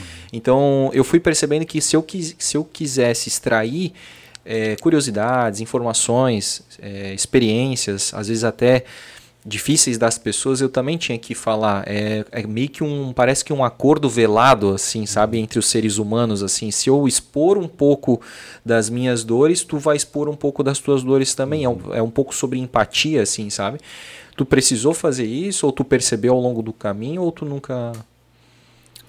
Bom, percebeu, é, percebi um pouco. É, quando quando tinha interesse também da pessoa, né, uhum. eu também né, me abria e falava da minha dor, desse processo que eu estava, por que, que eu estava viajando. Uhum. Já era uma pergunta meio que Bem natural, é, por que, que você está uhum. viajando, o que, que você está fazendo, né, essa aventura. Então estava relacionado com o que eu, com a minha dor. E aí eu fazia essa pergunta. Né. E aí ela muitas vezes falava daí, né? É. Legal. Mas não não era muito muito fácil não. Tinha e teve pessoas que até falavam, né, mas pediam para não registrar. Né? Depois, quando eu comecei a gravar, uhum. muitas pessoas é, me falaram, me contaram, mas falaram: não, não vamos gravar, né? deixa isso para lá. Só vou te contar porque faz bem para mim também uhum. falar. Colocar para fora. É? Mas... Tu deixava isso claro no começo, assim, tipo, ou tu esperava ela contar e dizia assim, cara, pô, isso aqui seria legal se eu pudesse registrar, vamos conversar. Como é que era esse processo de gravação? É, com algumas pessoas primeiro teve uma boa conversa, assim, de às vezes até de horas. Uhum. Né? E aí depois, no final, eu falava, poxa, isso foi legal, e eu estou fazendo esse, né, essa pergunta, podemos gravar, talvez, tu, tu tá afim de contar isso? E aí sim, aí a gente marcava um outro dia, um outro horário, e era uhum. quase o mesmo papo, a mesma ah, conversa, né? Uhum. Mas algumas é, perguntava direto e dava um tempo também para a pessoa. Eu sempre gostava de, sei lá, se eu tinha esse tempo com a pessoa, um dia, dois dias, três dias uhum para a pessoa pensar, refletir, uhum. né? Porque se eu fizer para ti a pergunta, André, qual que é a tua dor, uhum. né? Você vai parar para pensar, ah, sei lá, 10 minutos você vai chegar numa resposta. Mas depois você, poxa, talvez não é bem isso. E você vai mais profundo. Uhum. Você vai tirando camadas, camadas, e você vai ver que aquilo era muito superficial. Uhum. Você não estava nem perto do, da raiz Sim. de qual que é a tua dor. Então é legal dar esse tempo, dias, para a pessoa refletir e a gente conversar. Uhum. E aí ele também procurava né, puxar algo para a pessoa ir se conhecendo também, né? Porque é muito interessante esse processo para ela de autoconhecimento, assim Com como era para mim também. É esse espelho, né? Tipo, uhum. Tipo, eu te vejo, tu me vê e a gente troca, né? Exato, perfeito. E essa essa gravação ela era só de áudio ou vídeo? Vídeo, quando, quando a pessoa aceitava. Sim eu gravava com vídeo. Beleza. A partir de Minas, né? Uhum. Depois. Antes era diário, né? Só Isso. anotações, né? É, depois. E a, a, câmera eu já tinha, né? Que é uma câmera semi-profissional, uma tá. Nikon. Uhum. E depois eu precisei fazer um microfone de lapela, uhum. que caseiro, que eu não tinha é. dinheiro para comprar um microfone.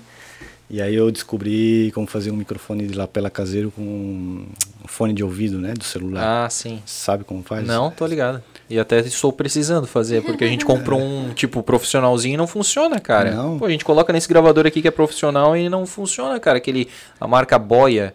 Sim. Uma galera fala que é bom, custo-benefício, cara, não funciona no nosso gravador, tá? Bom, é... Como é que faz? Tem o, o microfone, né? Sai, quando sai os, os, dois fios aqui. Uhum. Tem que ser aquele que tem um botãozinho aqui sei, no controle, né? Sei, de volume aqui, né? É, uhum. da Samsung, assim. Uhum. Aí ali você corta esses dois fios. Tá. Esses dois fios não precisa. E Você coloca, cola algum um pegador assim, Sim. para Tipo um grampinho. é, para pregar na, Aham. na roupa só. Certo. E conecta no celular e abaixa um aplicativo de captação de áudio. Só isso.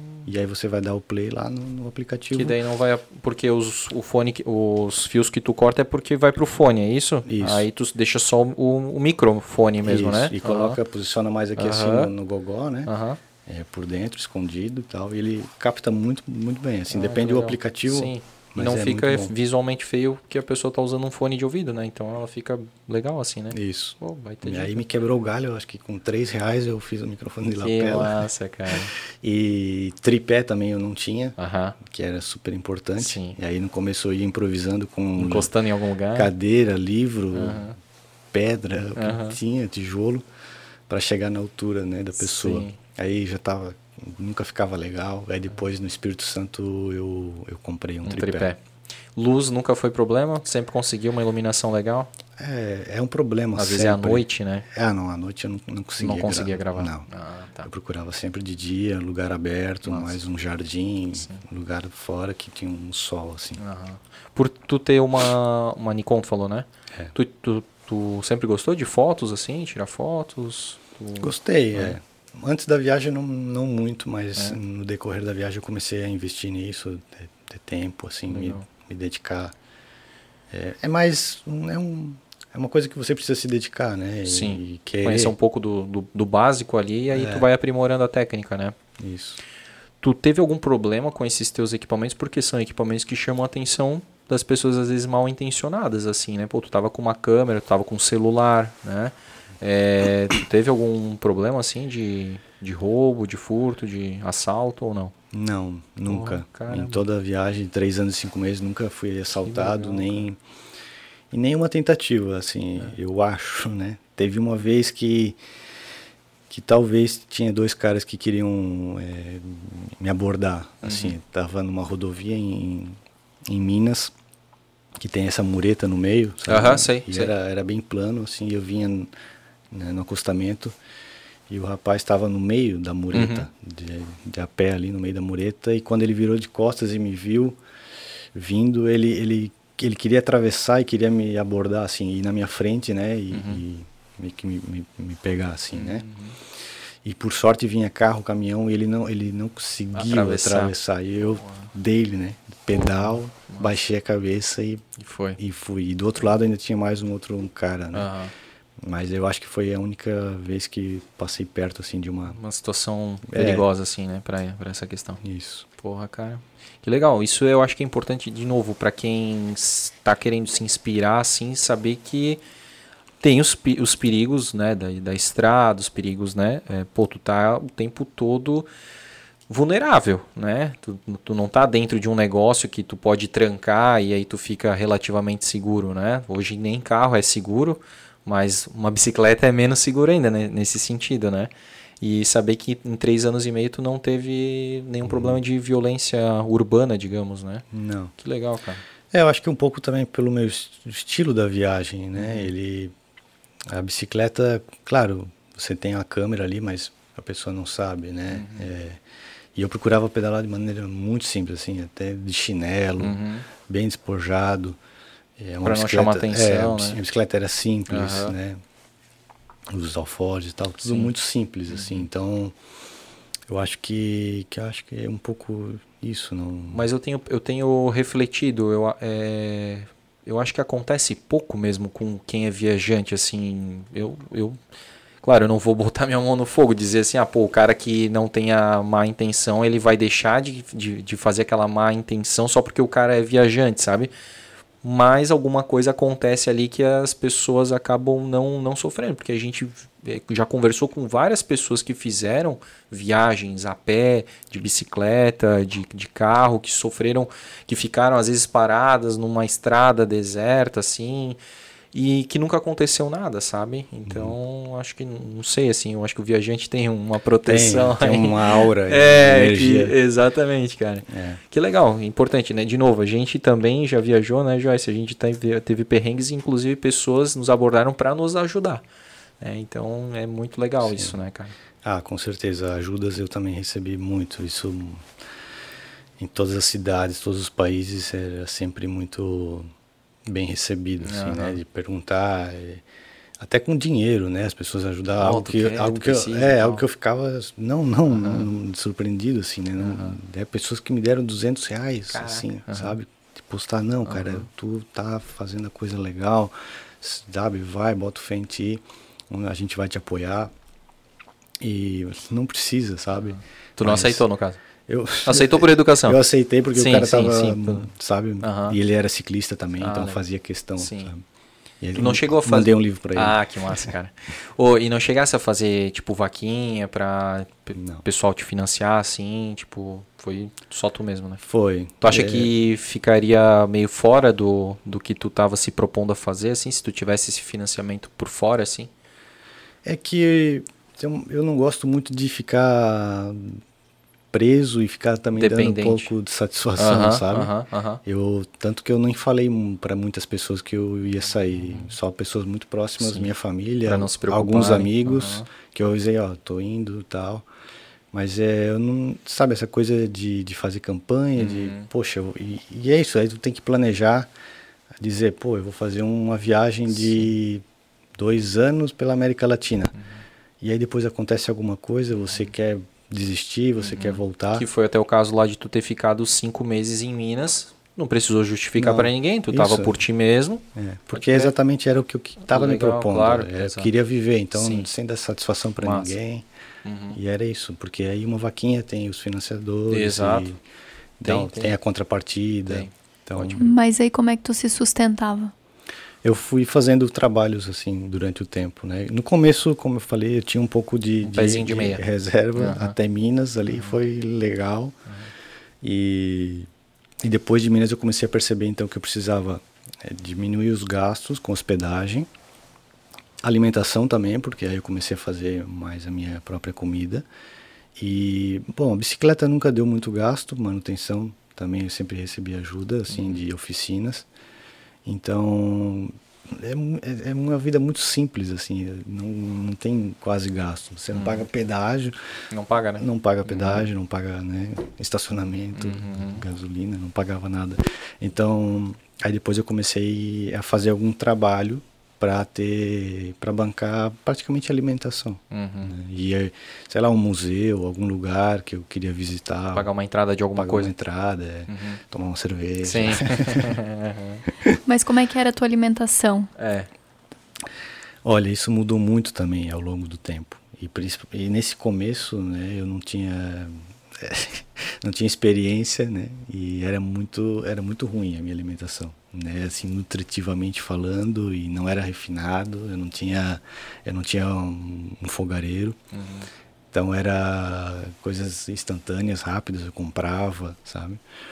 E aí depois eu comecei a falar, não, tenho que fazer algo, tenho que comprar um fogareiro, tenho que ter minha própria alimentação, fazer meu café da manhã, um café.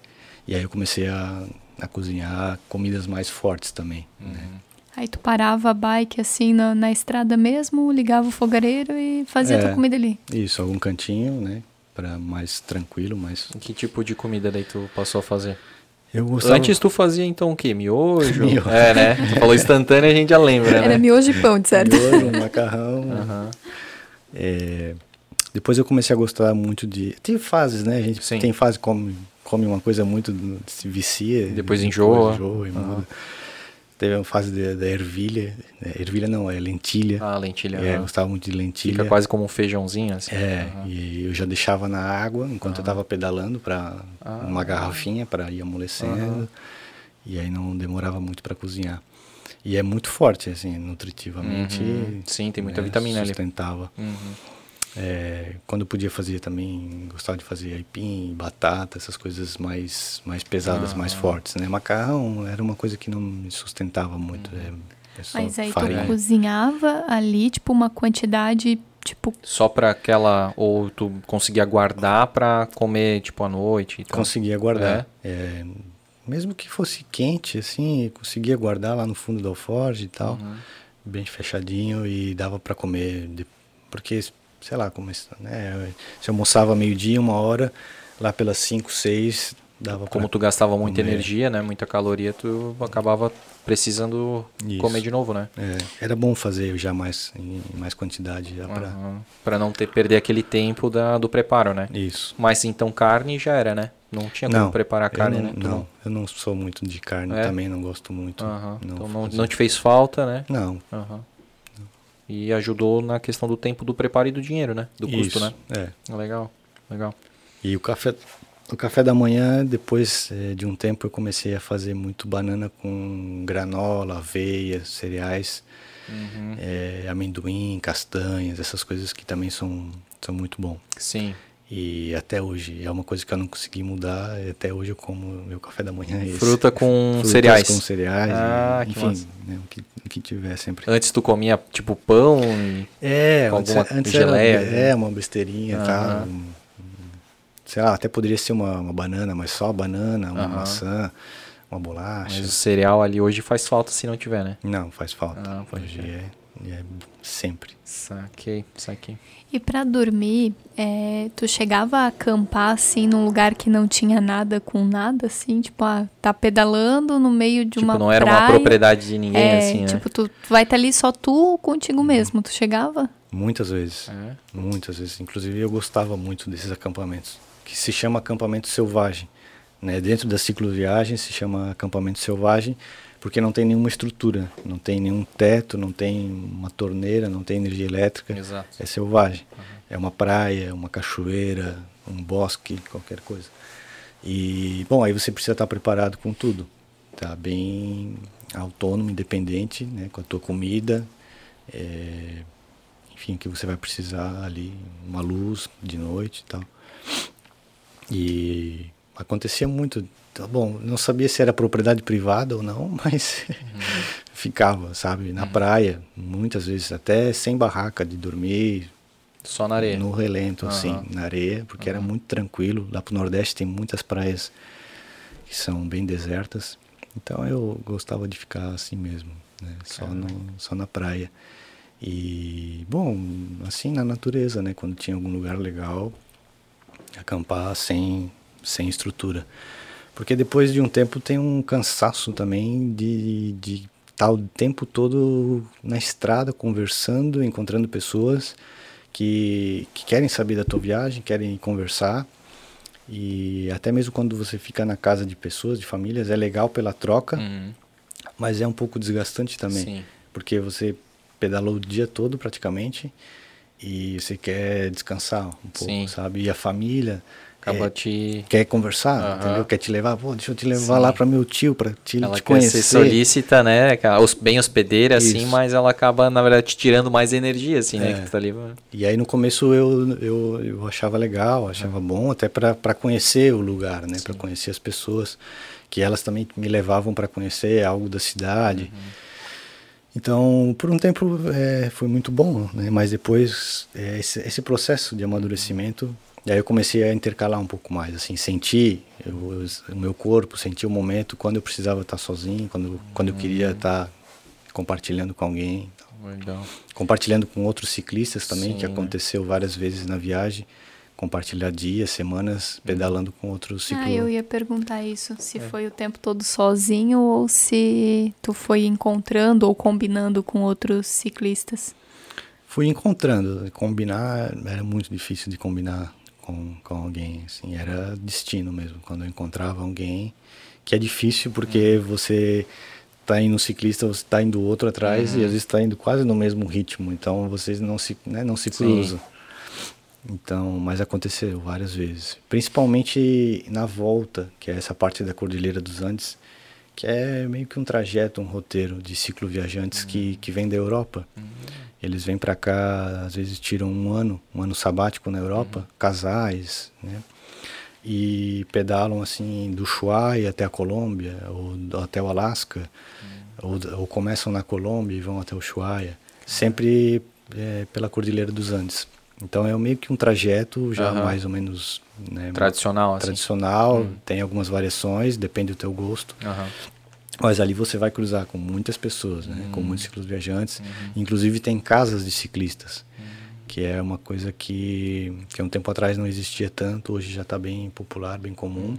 que são casas de bom, assim, começou com com, com lá no Equador, o Santiago. Isso já faz uns 40 anos, acho, atrás. Ele tinha uma oficina de bicicleta em Quito e chegou um japonês viajando de bike, chegou na oficina e perguntou se tinha um lugar onde ele poderia dormir e tal. E esse Santiago, que era mecânico, levou o japonês para casa dele, uhum. que era um pouquinho fora de, de Quito, em Tumbaco. E o Santiago tem uma casa muito grande, um terreno gigantesco com, com um jardim e um bunker assim, um espaço coberto. E a partir daí ele começou. E esse japonês depois falou para outro e falou para outro e colocou, fez uma, um artigo na época, né, se escrevia, né, não uhum. tinha redes sociais. Uhum. E aí começou a ficar famosa a casa dele, conhecida, essa casa de ciclistas do, de Santiago. Uhum. E já recebeu, nossa, de todos os países, assim, viajantes. É um ponto mesmo. É um tradicional, famoso. Uhum. Quem viaja pela América Latina conhece a casa do, do Santi. E, e a ideia das casas de ciclistas é mais ou menos ser grátis, assim, não, não ter uma cobrança. Uhum. Pode, algumas têm hoje em dia, mas é um valor simbólico uhum. para ajuda, né, manutenção, é, manutenção, então. energia. O, o, Santiago até um, até quando eu passei lá ele não cobrava. Uhum. Então você, que, quem poderia dar, né, dependendo da condição, da condição do, do ciclo viajante, uhum. ajudava com algo. Ah, legal. Né? Ou sempre colaborando também nos afazeres da casa, uhum, na limpeza uhum. e tal. E ele até tinha uma oficina na casa dele também pequena e ele ajudava, né? Quem sempre antes de ir embora, ele dava uma geral, na, na, tua bike. Para seguir viagem. Para seguir viagem, assim. Ele ajudava legal. a galera muito, assim, de, de, de coração mesmo. Sem nada em troca. Assim. Que legal, cara. E assim, depois tem a de Trujillo também, que foi quase no mesmo tempo, começou, Trujillo no Peru. E aí começaram outros, tem Medellín, tem no Peru tem vários, na Argentina, no Chile, todo esse trajeto da cordilheira tem vários. No Brasil, eu acho que tem uma, não, não sei muito bem. Nem onde fica? Não, acho hum. que é aqui no sul, mas ah, é, é? tá começando, se eu não me engano. Entendi. Então não é muito comum, uhum. até porque o Brasil, você ganha três meses né, de visto para passear, para viajar e é quase impossível pedalar todo o Brasil em três meses. É, né? E tem a questão da violência, do, da ser um país mal visto assim Sim. lá fora, então tem cicloviajantes que preferem não vir para o Brasil. Poxa, tu vê, né? É o maior país da América do Sul, da Latina, né? E não e ele acaba passando é. né, despercebido assim, né? Sendo colocado de lado, né, no, no trajeto, né? É, é, que fica bem fora, né, desse trajeto, uhum. né? É, se Tem tu pega, ser... o, tipo, o Chuai ali, né, e, porra, é. né, tá lá pro Chile, aí tu vai pro sul, o Brasil passando ali todo, né, na, uhum. na lateral, né? E é. tem, tem a questão de, de paisagens também, que eu acho que os europeus, eles gostam mais da cordilheira, uhum. porque se assemelha mais com o clima, o que com a paisagem europeia. É, uhum. essa coisa tropical, tropical de ficar calor, suando no Brasil. É, areia, é, essas coisas já não... E, e o Brasil, aí tem as rodovias também do Brasil que é mal falada, que sempre falam que é uhum. muito ruins as rodovias do Brasil. Perigosas, né? É. Uhum. Então, no Brasil, acaba viajando muito brasileiro mesmo, uhum. aqui dentro. Eu até uhum. encontrei outros brasileiros. Ou então sul-americanos, argentinos, eh, colombianos, uhum. eh, chilenos, uruguaios. Aí é, é comum também. Mais comum, né? Tu chegou, a gente estava falando de comida ainda, né? Tu chegou assim a um, um, algum determinado momento de passar fome, assim, do tipo, cara, não fiz a minha comida, esqueci de comprar e, pô, não tô achando o mercado. Chegou, teve, teve esse momento? Teve, teve várias vezes. É. é de eu não, não digo passar fome, né? Mas aconteceu isso de, às vezes, errar um pouco o planejamento e chegar às vezes numa praia deserta, num povoadozinho pequeno que eu imaginava que teria algo uhum. e às vezes chegar o horário, 8 da noite, sei lá, tá escuro e tá tudo fechado uhum. e não vou bater na, na casa das pessoas, né? Uhum. e eu tinha pouca comida, né? Ficava contando que eu ia conseguir comprar. Uhum. E o que eu tinha era pouco, assim, né? Com a fome que eu tava, comeria uhum. muito. E né? ainda ficaria com fome, né? Ainda ficaria com fome. Então o que eu tinha era pouco. Então eu uhum. passava. Assim, e aí eu precisava deixar para o café da manhã, uhum. porque quando né, você está num lugar assim tão longe de tudo. Uhum. E eu não gostava de começar a pedalar de manhã sem tomar o café da manhã.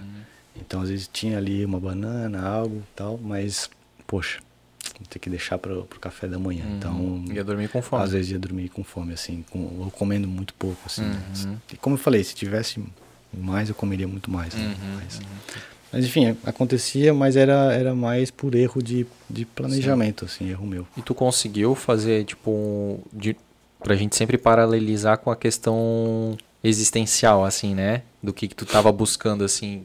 Isso, tipo, de, te despertou para outras coisas, tipo, passar fome, porque muita gente acaba não passando fome, né? Acaba tendo uma viagem, tipo, tranquila e tudo mais, né? E tu sentiu isso. Tu, tu, tu fez essa relação, assim, essa correlação do tipo, tu tá passando fome, outras pessoas estão passando fome nesse atual momento, assim, tu, tu teve essa sensibilidade? Sim, é, Porque é nessa hora, né? Porque a gente pode falar muito da fome quando a gente tá saciado, né? Tipo, é, é- ah, vamos discutir aqui o problema da fome, né? Mas tu não pa... Agora, quando tu passa por o que, né? E obviamente que tu não passou tudo que uma pessoa, né? Que se a gente for falar, sei lá, da África e tudo mais, né? Tá passando nesse atual momento, né? Mas assim, já é um, um pouquinho, né? Um pouquinho mais pro- aprofundado do que uma pessoa que nunca passou fome na vida tá Sim. falando sobre fome, né?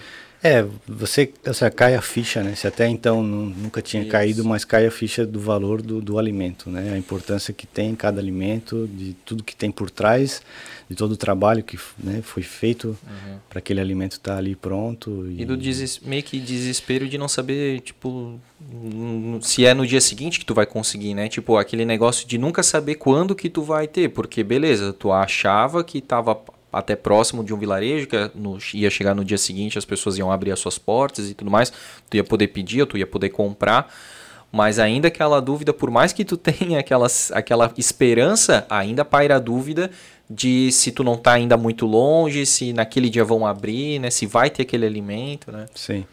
Que é, é uma dúvida cruel, assim, né? É, mas geralmente quando aconteceu isso foi mais no Brasil e acho que mais no Nordeste e que eu não tinha essa experiência tanto assim de planejar e, e acabava às vezes uma dificuldade da, da própria geográfica da, da areia, da praia. Assim, Poxa, não imaginei que era tão pesado que ia demorar tanto tempo, entendeu? Para passar essa praia.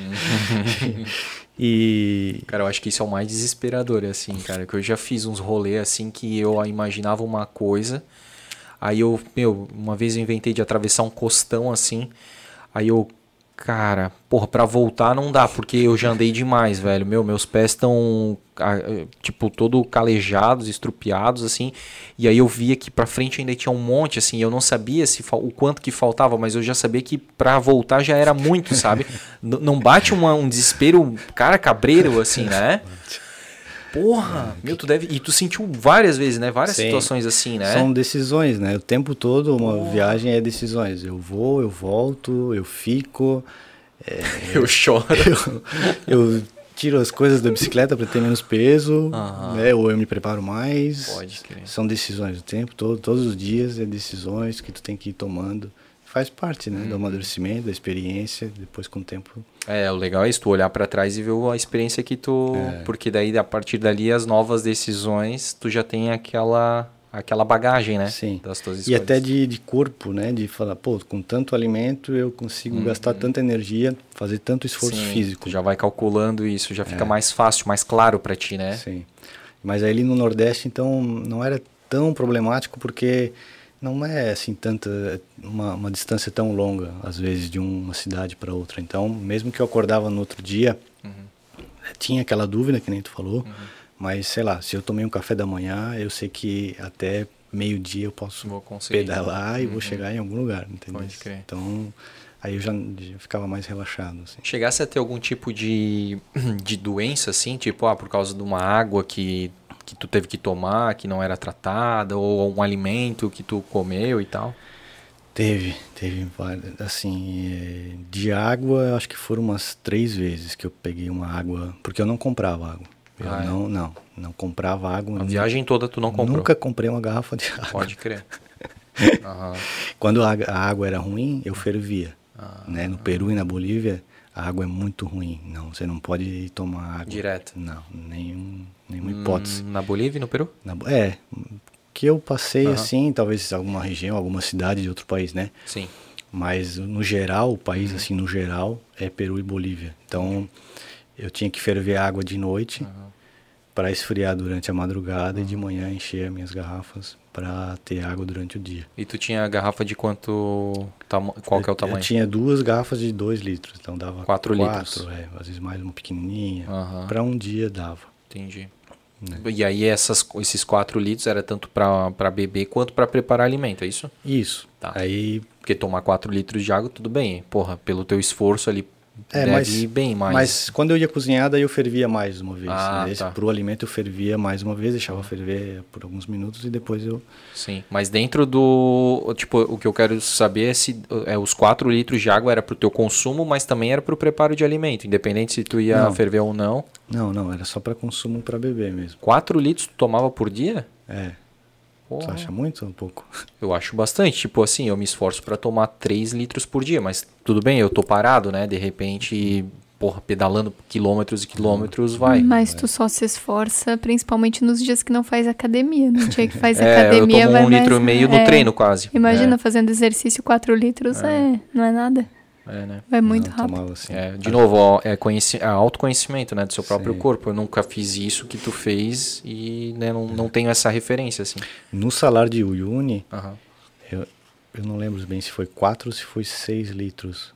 Mas foram para dois dias. Eu, tinha, eu tive que atravessar o salário de Uyuni, Sim. né? Que é um deserto de, de De sal. sal. aham. E não tem nada. Então Sim. eu tive que sair com água e comida para dois dias. E foram 6 litros, se eu não me engano, para dois dias. Ali tu teve que, tipo, É, racionar. É, cuidar um pouco no primeiro dia, né? E mas deu, assim, é a sorte que é plano, mas por outro lado, o sal também te dá uma vontade de tomar água toda hora. Eu ia te porque- perguntar, assim, que embora né, tu não, não tenha feito nada com sal ali, mas sei lá, só por estar próximo do sal, respirando algo do sal, se aquilo Sim. te deixa com mais sede. É, a boca fica seca, Ah, né? é? A pele fica seca, Sim. tudo. E já tem uma altitude, né?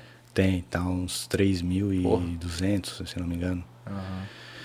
Foi, foi, essa travessia foi bem de- desafiante, assim, acho que foi, fisicamente e mentalmente foi o maior desafio É. com a bicicleta, porque eu fui sozinho também, até chegar perto eu tava com um casal de venezuelanos que ia atravessar comigo, mas a Lisa, que era a moça, caiu de bicicleta, se acidentou, machucou o joelho, e eles tiveram que voltar, ela e o João, que era o companheiro. E aí eu tive que tomar a decisão de, de, de seguir, porque era próximo de Natal e meus pais estavam chegando do Brasil para me visitar em Uyuni. Ah. Então eu tinha combinado de, mar... né, de encontrar eles. Eu precisava ir. E aí eu tive que ir sozinho, cruzar o deserto, assim, do, do sal. Aham. Aí acampei com a barraca no meio do, do salar. Foi a noite mais linda, assim, de... de... Lá é bem estrelado, como no Atacama, assim. É, porque tem altitude, é Isso. alto e não, tem, iluminação artificial, né? polui- É, e, e poluição. poluição. É. Pode crer. Tanto que os fotógrafos assim de todo mundo adoram, dizem que é um melhor lugar para fotografar no, O- noturno. As estrelas, né? É. E foi lindo, lua cheia. Pô. Ah, foi incrível. Tá, e a gente tava falando das doenças ali da água, Ah, né? Isso. Tu falou que foram duas ou três vezes, né? Que por causa da água. Por causa da água. Aham. Foi no Nordeste. Todas no, Norde no Nordeste? É. Tá. E Tu, depois. não- tu não tinha essa parada de ferver água, Não, então? Não, não Tu foi aprendendo. Foi depois. né? Não, porque também as pessoas. Eu não perguntei, foi vacilo meu também no Nordeste, ter perguntado se a água. Porque eu sempre perguntava, vocês bebem, assim, essa água é potável? Se eles falavam que eles bebiam, eu bebia também. Tá. E essa do Nordeste foi vacilo Tu que não eu perguntava? não perguntei. Ah. Ah, eu só olhei a aparência assim, ah, tá mais ou menos Tipo, legal. tá translúcida, beleza. Vou beber, né? Aham. Aí E de- deu os revertérios intestinais. É, tal. é, enfim, um dia de ficar mal, né? Aham. E já no Peru, na Bolívia, então eu sabia, porque é bem conhecido, todo mundo fala, é, ferve a água, não toma água de lá. E aí eu já ia preparado para ferver. Tem pastilhas, tem filtros, tem várias coisas que você pode colocar na água, né? Uhum. Mas eu não tinha nada disso e fervi água. E, E de- a- e de alimento? De alimento teve, teve uma vez que eu comi uma manga estragada Uhum. na, na Bahia, que passei mal com essa manga, passei muito mal. E de alimento acho que foi, foi isso. Manga tu Eu- come hoje em dia? Como, Ah, como, tá. Teve uma vez também que eu comi muita banana. Não, foi um mamão. É, foi um mamão. Eu, eu só tinha um mamão para comer de noite, foi na Costa Rica. Acabou as outras coisas, essa história de não tinha mais lugar aberto e tal, e eu, eu só tinha um mamão. Uhum. E aí eu fui para um lugar para acampar, num, num posto de gasolina, assim, meio abandonado. E eu comi a noite toda, assim, a minha janta foi aquele mamão. Nossa, de madrugada eu. Foi. Uhum. Passei muito mal, um revertério no estômago, nunca mais eu como mamão, assim, é, ah. é, eu não gosto mais. Ah, tu não gosta? Não. Esse tu Do pegou mamão, trauma, traumatizou. É que eu já tenho bem fluído, assim, no estômago, Não, né? precisa não precisa incentivar, né? Não, porque todo mundo come mamão pra... pra abrir, né? É, o meu já tá bem aberto. Pode crer, E cara. aí fui comer um mamão inteiro gigante, Sim. é, passei muito mal. Tem alguma. E, e, tu, fa- e tu fazia assim, tipo, de colher frutas que tu via no caminho, assim, tu, tu- isso tu fez bastante, assim. Fiz bastante, Pode, muito, assim, goiaba, Uhum. hum, nossa, coco na Bahia, É. tinha muito coco, eu pedalei com esse francês que eu comentei, Sim. ele tinha um baita facão, assim, que ele viajava. Já cortava Eu aquela. subia no- nos coqueiros, pegava, ele abria, ele tomava água e e, comia aquela. o, o branco do- Aham. do, coco ali. E é Hidrata, muito bom, claro. o coco Sim. salvava. Muito caju, no Nordeste é uma abundância de frutas, Sim. assim, murici, caju. Só E puxar um pouquinho aqui. Dá uma Então- mexidinha no teu.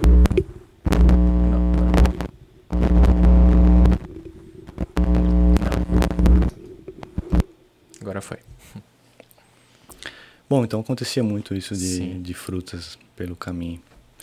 E depois eu passei de doença, né? Você É, perguntou. é, tipo alguma coisa aí, tipo de gripe, resfriado, teve mais alguma coisa? Porque isso foi tipo contaminação, assim, né? Sim. É.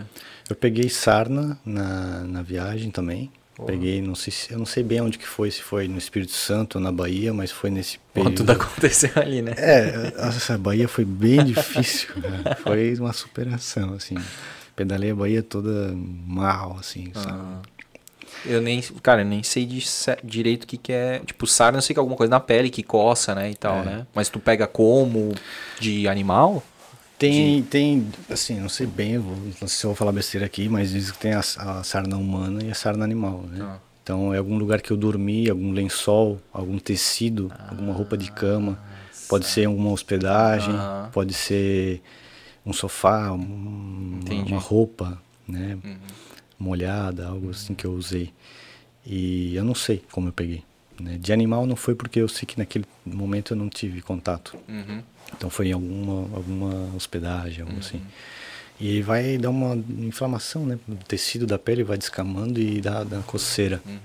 E como é que tu tratou daí? Tens que comprar. Assim, primeiro eu demorei muito para descobrir que era sarna. Eu, no começo eu achei que era. Falaram, ah, isso é brotueja, isso aí é alergia, porque tu é lá do sul, tu não é acostumado com o calor daqui. E, né, dava uns vermelhos assim, né? Falei, ah, passava pomada e tal, mas não ia melhorando. Até que um senhor que, que era enfermeiro me falou que poderia ser sarna. E aí eu fui na farmácia, compra um remédio, faz um, um toma um banho com sabonete especial e depois do banho passa uma loção assim em todo o corpo. E você precisa também lavar toda a sua sua roupa, tudo que é tecido, barraca, Uhum. tudo tudo com água quente para eliminar O, é o que? É um fungo? é um, Uma bactéria? Não sei, um parasita, É. algo assim. E isso que eu não consegui fazer muito bem, eliminar. Eu, Aham. eu fiz o tratamento, mas na Bahia não, não encontrava água quente, porque faz muito calor, todo mundo toma banho. Ah, você tem que tomar banho com água quente também. Uhum. Então era difícil encontrar. E aí até que eu fiquei na casa de uma família e tal, que eu consegui me, me, me curar. Eu fiz, tive que fazer duas vezes o tratamento, né? Tomar duas vezes o remédio, duas vezes... Então eu já estava bem, bem cansado, assim, bem exausto. É, isso me acompanhou mais ou menos um mês, assim, que eu fiquei nessa tortura até conseguir eliminar. Pode crer. E teve uma coisa assim que eu tenho dúvida dessa tua jornada aí, esse teve algum momento assim que tu que tu tipo assim que tu não quis mais estar sozinho, sabe, na tua jornada assim, que tipo tu se sentiu sozinho, porque existe a solitude e a solidão, né? Solitude é bom tu tá contigo mesmo, né, vivenciar aquilo e tudo. Mas sei lá, nesses momentos assim que tu tava, que nem lá no salário, assim, porra, é aquela imensidão, só tu ali sozinho. Eu, né, sempre me colocando assim, chega eu acho que as primeiras vezes, pô, é legal, tu vê aquela imensidão, tu com contigo mesmo ali, com a natureza, conexão, conectado, poder pensar em tudo.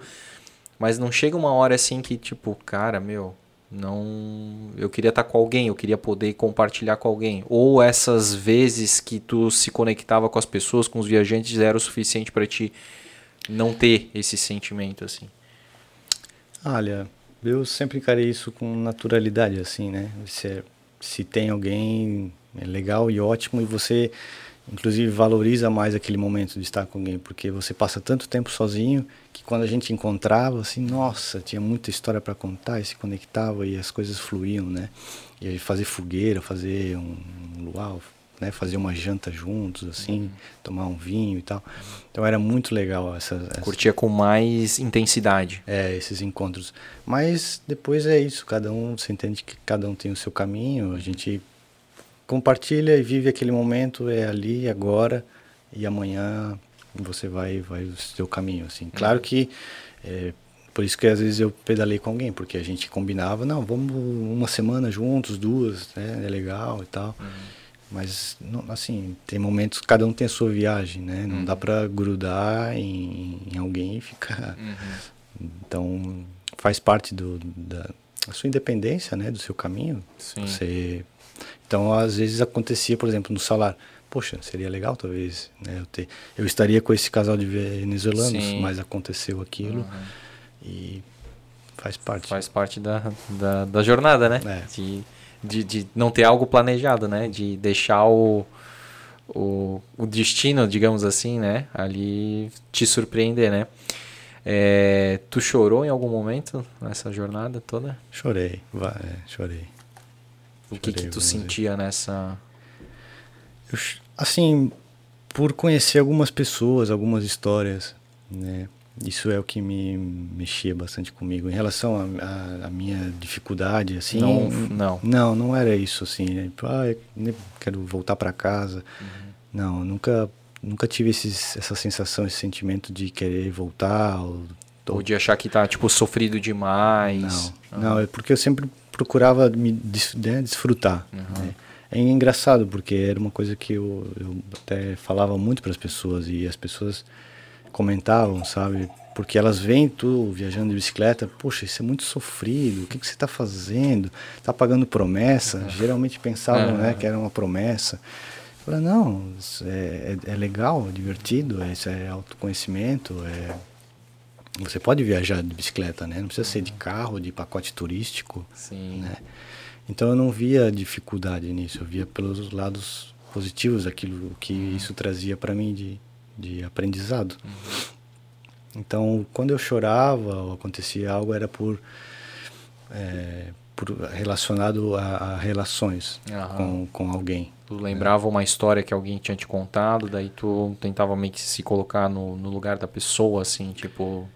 Tipo, é. tentar, tentar imaginar o que, que ela vivenciou ali, né? E aí tu acaba meio que sentindo a dor dela, assim. Sim, eu né, ver aquela situação, eu, eu posso te contar um exemplo que me marcou muito, foi aí no interior de São Paulo, que eu cheguei numa cidade, eu não vou lembrar o nome da cidade, era final, era um domingo, um final de tarde, e tinha missa, cheguei na, na é aquela igrejinha que está uhum, sempre na pracinha, assim, cidade, pequenininha, uhum. Tava um pouco antes de começar a missa e eu fui lá e perguntei pro, pro padre se se eu poderia, porque do lado da igreja tinha um gramado assim, uhum. que, né, legal. Eu poderia acampar ali. E ele não deixou. Ele falou que não poderia, ele não foi muito gentil não. E aí mas tinha um, um outro fiel que tava que era que era que ajudava né, na igreja e ele ouviu a minha pergunta ouviu né, que eu estava viajando. E depois que eu falei, ah, ok, né, falei pro padre tudo bem e tal, eu vou procurar outro lugar. Ele veio até mim e falou, ó, oh, eu escutei você perguntando pro padre e tal. Se você quiser, você pode ir lá em casa, ele falou. Oh, tem é humilde e tal, mas tem uns minutinhos aqui, eu posso ir contigo. É, pô, eu começo a pensar, eu fico mexe, sabe? E ele falou, é, vamos lá, eu vou te levar até, até lá. E, cara, não, sabe, não imaginava, assim, poxa, o cara é super humilde e ele não precisava fazer nada daquilo, sabe? Ele estava prestes a entrar na missa dele e tal, e aí ele me levou na casa dele. Nossa, André, era, era muito humilde, sabe? Uma casa muito simples, né? Da família, estava a esposa dele. Ele falou, ó, oh, tal, me apresentou, eu vou te deixar aqui com a minha esposa, meus filhos e tal. Eu vou voltar para para missa, depois a gente eu volto, a gente conversa e tal. Poxa. E aí eu fiquei, nossa, aí eu, a mulher me recebeu, né, um café. Uhum. E tinha cinco filhas, Poxa. né? E, e ele tirou as filhas do quarto, falou, é, botou para outro quarto, falou, oh, você vai dormir aqui, esse quarto só para você e tal, essa cama. Eu falei, não, não precisa, né? Porque a casa pequena, uhum. tantos filhas. E ele falou, não, faço questão, você vai dormir na cama, você está cansado e tal, pode ficar aí. E assim, essa generosidade, sabe, essa simplicidade dele. E aí quando eu fui tomar banho, eu não, não dava no chuveiro, eu, poxa, não, não, não aguentei. Assim, é, é um momento que, que é, sabe, que pega essas coisas, assim. Com certeza, porque de uma pessoa que tu não espera, né? Uma pessoa simples, né? Ela ainda, tipo, tem pouco, mas o pouco que ela tem, ela compartilha, né? É. Pô, que legal, cara. E daí depois ele voltou, a gente uhum. conversou, né? Conversar sobre a viagem e tal. Sim. E aí tu ficou, tipo, só, só pernoitou assim, Só né? essa noite, né? Uhum. Não abusou é. também, né? Não, aí no, no dia Mas seguinte, que legal, cara. Pô, baita. Foi... E assim foram várias, várias histórias, né? De de famílias que tem muito pouco, cara. É, de, de chão de terra batido, sabe? Uhum. Na cozinha, na casa, de, com goteira, uhum. sabe? Muito humilde. E de te receber, te dar tudo, cara. Assim, que tu quiser uhum. te receber com, sabe? Te dar até uma cama. Uhum. Assim, não precisa. Eu falo, não, eu, qualquer lugar, a barraca já tá legal para mim. Uhum. Mas, não sabe? Te dá um. O, tipo, o melhor lugar, né? O melhor, uma... sabe? E até em relação à alimentação, também uhum. poder fazer algo ali para ti especial, uhum. te levar para conhecer algo super humilde, assim, de, de, de, terra mesmo, de chão batido, Sim. assim. Porra. Então, isso aí, essas experiências é que, que eu levo, sabe? Essas, esses encontros é o que é o mais bonito da viagem. Uhum. Tem o lado das paisagens, tem tudo isso, da história. Da... É um misto, né? Tu não vai, tipo, tu não consegue só ver as paisagens, né? Tu também tem a questão da relação, mas também não é só a relação, né? Porque quando tu sai de uma casa e tu vai em direção ao teu objetivo, teu destino, tu acaba daí se conectando com as paisagens, né? E assim, é, com tudo, é um misto, né? Uma viagem é. não é só uma coisa, né? Não. São várias coisas, né? Isso. É, vai muito do teu olhar também, é, do que tu tá buscando, né? O que, que é valioso para ti, né? É, eu, eu, cada um tinha um, às vezes um, um, projeto. Eu vi gente viajando de bicicleta que ia nas escolas. Esse era o foco, sabe? Uhum. Montar um projeto, de falar sobre cicloviagens, uhum. ia nas escolas. Sim. Então cada um tem um, um propósito, uma, uhum.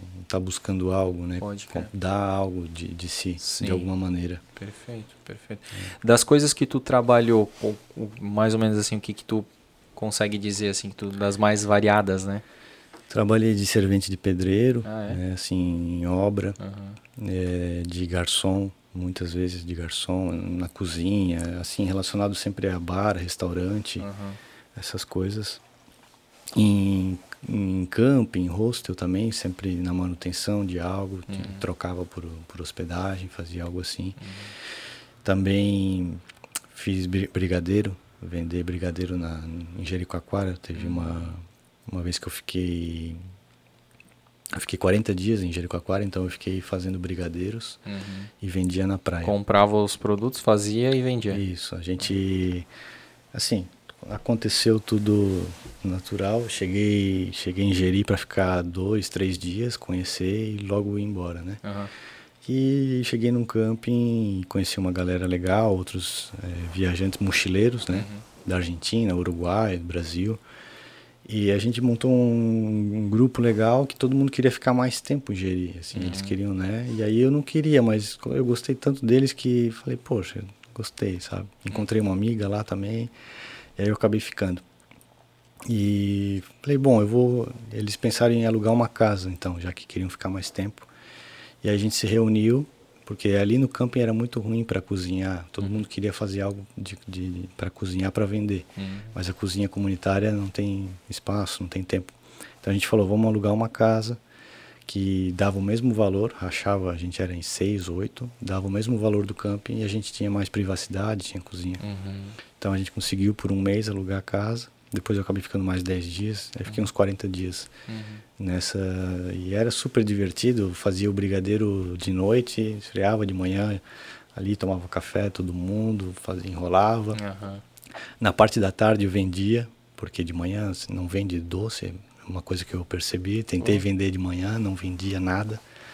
Era depois do almoço ali, do cafezinho, sabe? A partir das duas, três, começava a vender. E vendia, tudo que eu fazia, eu vendia até umas seis da tarde. Sempre esgotava. É, quase tudo, sim. Quase Senão tudo, eu vendia pro o pessoal da casa comprava Aham. e tal. E aí voltava para casa rápido, deixava as coisas.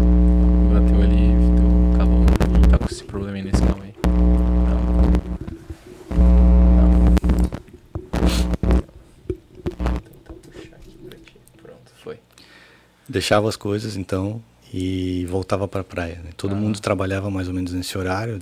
tinha um casal da Argentina, outro brasileiro, outros argentinos. E voltava para a praia, ver o pôr do sol, porque em Jericoacoara tem as dunas, que são o ponto principal, Sim. né? Ver o pôr do sol nas dunas, tomar um banho de mar, jogar futebol com, com o pessoal na, na praia. Então era um, ali eu vi como você pode viver com pouco, trabalhava no total quatro, cinco horas por dia e vivia, sabe? Desfrutava, se divertia, né? De noite tinha festas e, Aham. e era assim, com um pessoal legal. E tu deve ter, por ser uma, uma cidade turística, tu deve ter, até, tipo, ganhado bastante dinheiro, assim, né? Tipo, É, deu pra, deu pra se manter e ter uma, uma reserva para depois, para Seguir seguir, como- viagem com Hum. essa grana, né? pode crer. Tipo assim, de todos os trabalhos que tu fez, esse foi o mais rentável? Talvez em um espaço curto de tempo, sim.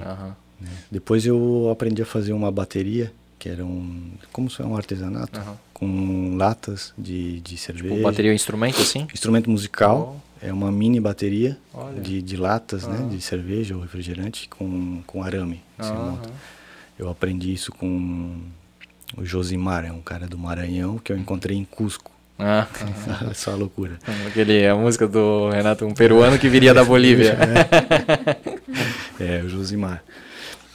E ele tava, tinha acabado de chegar, não tem um ônibus que vai, né, do Brasil para Cusco. Ele tinha pegado Sim, esse que ônibus. é a, maior, a viagem mais longa de ônibus, não é cinco dias? Acho que é de, sai, de São Paulo, algo assim. né? É, porra, é uma viagem bem longa. Mas, Mas ele pegou uma amiga já, minha que fez. É, ele já pegou lá pelo Centro-Oeste, por ali ele subiu no ônibus e bem loucão assim, Aham. foi para Cusco. Tinha acabado de chegar, tava tudo enrolado no Portunhol, né? Aham. E ele tava num hostel e eu, eu cheguei justo nesse hostel, a gente se conheceu. E aí eu vi que ele fazia isso e ele sobrevivia disso, né? Ele era um baita artista. Uhum. Ele fazia outras coisas com latinha. Sim. Panelinha de pressão. É, aquelas Clássica, aquelas né? coisas, né? Aham. Mas é, o que essas coisas não me chamam atenção. Eu gostei da bateria, bateria, né? aham. Falei, cara, é muito incrível isso. Vendia E- quanto, tu lembra? Ele vendia super barato É. porque ele fazia muito rápido. Ah, sim. Ele, ele, nossa, ele era muito rápido. Ele vendia, acho que era 10 soles. Isso dava 3 soles, era um dólar. 2, 3 dólares. Era uma coisa assim. Aham. E tu vendia um pouco mais, porque tu Eu demorava vendia- mais pra fazer. É, né? eu demorava 3 horas para fazer uma bateria. Aham. Ele demorava uma. Ah, porra. E aí eu pedi para ele me ensinar, porque eu justo estava numa fase difícil de grana, né? Já estava no terceiro ano, voltando. E eu queria muito ir para Machu Picchu, então eu estava em Cusco, sem grana. E estava trabalhando de garçom no restaurante, mas era era pouco assim. Aí eu pensei, porque o garçom é aquele momento, né? Você vai ganhar ali. E depois eu, eu, eu percebi que aquele artesanato que ele fazia, eu poderia fazer durante o caminho, sabe? Durante todos os dias eu poderia fazer algo, num momento de, de lazer, numa praça, algo. Eu poderia estar trabalhando e vendendo, assim, aí, né? Não precisava estar tão, tanto tempo parado em um lugar. Então eu pedi para ele se ele poderia me ensinar e aí eu ajudava ele com portunhol, andava com ele pela cidade, a gente buscava latinha pela cidade. E ele me ensinou um dia, a gente sentou, ele me ensinou e, aí fui, fui praticando. As primeiras ficaram horríveis, É assim, normal, que né? não dava pra, É. vender. Aham. E também em Cusco não tinha muita lata, era muito difícil encontrar lata, era tudo vidro. Mas eu, eu falei, vai, vai, vai me servir muito isso, né? Eu vou aprender porque no caminho eu vou usar isso. Uhum. E depois eu quase só sobrevivi disso, né? No Pô. caminho eu, fazia, eu perdi a conta de quantas baterias eu, eu fiz. Que legal, cara. Massa mesmo. E, bom, aí a gente meio que tá, tá fa- falando mais de, de, de etapas, de sensações e sentimentos, e experiências que tu teve, por isso que a gente não tá indo numa cronologia, né? É. Mas eu acho que, tipo, isso eu acho que é o que mais vale, né? Do que a gente pegar numa ordem, ah, fiz isso, fiz isso, fiz isso, né? É, mas aí sim, pegando agora um pouquinho da cronologia, a gente tava falando mais assim da, da, da- do Nordeste. E aí, ali, quando que tu decide ir sair do, do país? Foi lá no Nordeste. Foi. Eu eu conheci uma holandesa que, né, já estava pedalando já uns dois anos já pela América do Sul. E eu conheci ela em Piaçabuçu, né, na beira do Rio São Francisco. E nós pedalamos depois uns dias juntos, nos separamos e depois voltamos a nos encontrar em Jericoacoara. E depois de Jericoacoara a gente combinou de pedalar juntos até Belém. Então aí foi umas duas, três semanas compartilhando. Nesse tempo eh, a gente se conheceu mais e ela me contou muito do México, né? Ela já tinha morado no México e ela falou, cara, tu é historiador, tu vai gostar muito né, dessa parte histórica, cultura dos astecas, maias. E aí me atiçou um pouco essa vontade de estender para América Central, América do Norte, porque eu estava eu tava pensando em fazer América do Sul, né? E aí só com a identidade eu poderia viajar à América do Sul. Mas então depois que eu conheci ela eu decidi estender até o México, né? E aí eu tive que fazer passaporte. Então eu cheguei em Belém, aí a gente se separou, ela foi para para Guiana, tem as Guiana francesa, holandesa, Suriname Uhum. e para Venezuela. E eu fui eu segui de barco pela Amazônia eh, e entrei na Colômbia. E aí então eu, eh, o único lugar que eu poderia tirar era Belém ou Manaus Uhum. o passaporte. E aí eu tirei em Belém foi super rápido. Fiquei lá né, umas duas semanas parado esperando o passaporte e, e aí segui de barco de barco eh, são três viagens de barco pela Amazônia foi de Belém a Santarém, dá uns três, dois dias e meio, três dias. De barco. De barco, é um- aqueles barcos Sei. gigantes, Ah, grandes, Aqueles. tem, tem dois, três andares Sim. e você tem que ter a tua rede e, e fica na, Uhum, dorme, na rede. dorme na rede, Diretão, né? Todo mundo um do ladinho do Uhum, outro, assim. uhum. E aí embaixo é, é mercadoria, porque eles levam tudo nesse barco. É cimento, ferro, moto, geladeira. Porque eles, ele vai parando nos, Aham. nos povoados ribeirinhos. Sim. né? E aí fica um tempo parado, descarrega e tal. e Então, a tua bike é do teu lado? E ela. ia lá embaixo, nas, Lá embaixo nas também. mercadorias lá. É, os, os alforjes, as coisas eu deixava embaixo da rede. Sim, que comigo. eram os teus pertences mesmo. É. Uhum. E então o primeiro andar era mercadoria e o segundo e terceiro pessoas, né? Com Uhum. rede. Tinha até um barzinho no último, assim, Uhum. com bolachinha, vendia umas coisinhas Sim. assim, chips e tal. Aham. E esse foi o primeiro barco. Depois o segundo foi de Santarém a Manaus, também uns dois, três dias. E depois de Manaus até Letícia, que é Letícia já é Colômbia, né? No lado brasileiro é Tabatinga, faz Tá. é Tabatinga Divisa, com fronteira. Letícia. Uhum. É. Aí foram seis dias Seis dias. né, nesse, barco? Nesse barco. Aí nesse Caralho. barco, nesse último, ele tem tudo incluído, alimentação, ou seja, tá tudo incluído no valor. Ah, tá. Ele tem cozinha dentro e Já tem uma infraestrutura um pouco melhor, é, né? nos outros dois tinha que levar comida, né? Uhum. E assim foram, acho que foram uns 11, não sei agora, 11 ou 12 dias de, de barco. Como é que foi essa experiência, assim, tipo, pô, claro, desgastante, né? Ficar lá, né, os dias todos só no barco ali, com aquela. Porque é um, é um barco que é, ele é devagar, né? Ele não anda muito rápido, é, né? É porque ele é contra a corrente, né? É. A correnteza vem pro outro. Isso, e ele tá subindo o rio. Tá subindo. Exato. Eu acho que no, no outro fica sentido... com aquele barulho do motor tec tec tec tec tec tec tec tec tempo meu. É. No outro sentido, ele é uma viagem de uns sete dias, se eu não me engano, você faz. Mas contra a corrente é uns 11, 12, Ah, né? Mas eu tam- também não fui direto, né? Por exemplo, de Belém a Santarém, depois eu saí, peguei a bicicleta e fui até Alter do Chão, ah, que é conhecido como o Caribe da Amazônia. ah, é? É uma praia de, de água doce, dentro do, da Amazônia. Altera do chão? Alter do Chão, é bem conhecido. Tem um, é uma curva assim, de, um, de um rio e ele acaba formando umas ilhas é, é, de, de areia bem branquinha. Cara, assim. que lindo. Acho que desligou aqui. É, desligou? Dá uma olhadinha. Não. Não, foi? não. Tá legal, né? Tá. Então eu fui até Alter do Chão, Uhum. fiquei um tempo lá. Aí tu E- já dava aquela, É, aquela um- coisa do barco, assim, né? É, já saía, um- já tirava um pouco daquilo. é, não foi diretão, quebra. né? Não. Ah, E apesar que não foi no momento certo, porque a, é, a Amazônia ela tem tem duas é, dois climas assim, duas épocas. São seis meses de chuva que são E- as cheias, né? é, e depois tem seis meses de Sim. muita chuva. Ah, entendi. Seis meses de chuva e seis meses de muita chuva. Entendi, Sempre caraca. chove. Então eu tava nos seis meses de muita chuva. E aí essa praia ela não ela ela se inunda, sabe? Aham, aham. não- não- Tu não consegue aproveitar ali a Não, parte, não. tipo, de, de balneário ali, né? É, não, não- tem as cabaninhas, sabe? Tudo assim bem bem preparado. Aham, Mas nessa época não tem muito o que fazer. entendi. Mas foi legal para conhecer. Aham.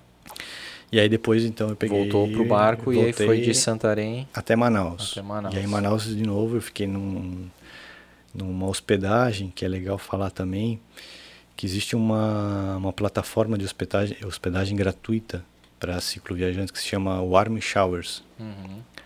Já, já ouviu se falar do Couchsurfing? Sim, Couchsurfing. Couchsurfing Aham. é para qualquer viajante, né? Aham, Para qualquer é. mochileiro, você tem uma reunião, sei lá, em São Paulo, uma viagem, pode conseguir ficar hospedado. Na casa de alguém. É, o Warm Showers é só para ciclistas, Saquei. só para cicloviajantes. Aham. Mesma ideia, você faz um perfil lá, Aham. conta um pouco sobre você. O Santiago tá nesse, ou não tá? Nesse Tá. aplicativo aí, né? Tá, Porque... tá no Warm Showers. Aham. Tá, tá cheio de, de comentários Ah, lá, imagina. positivos. É, e aí é isso, aí você escreve para a pessoa, Aham. fala mais ou menos, ó, eu vou chegar talvez daqui uma Uhum. semana, eu tô sozinho, aí a pessoa coloca as condições, Sim. o que, que ela pode te dar, Uhum. e é, tem que ser gratuito. ela- Essa é a ideia da plataforma, Perfeito. não pode cobrar, né? Uhum. Mas você tem que colaborar de alguma maneira Claro. também sempre. Que massa. E Isso em Manaus foi?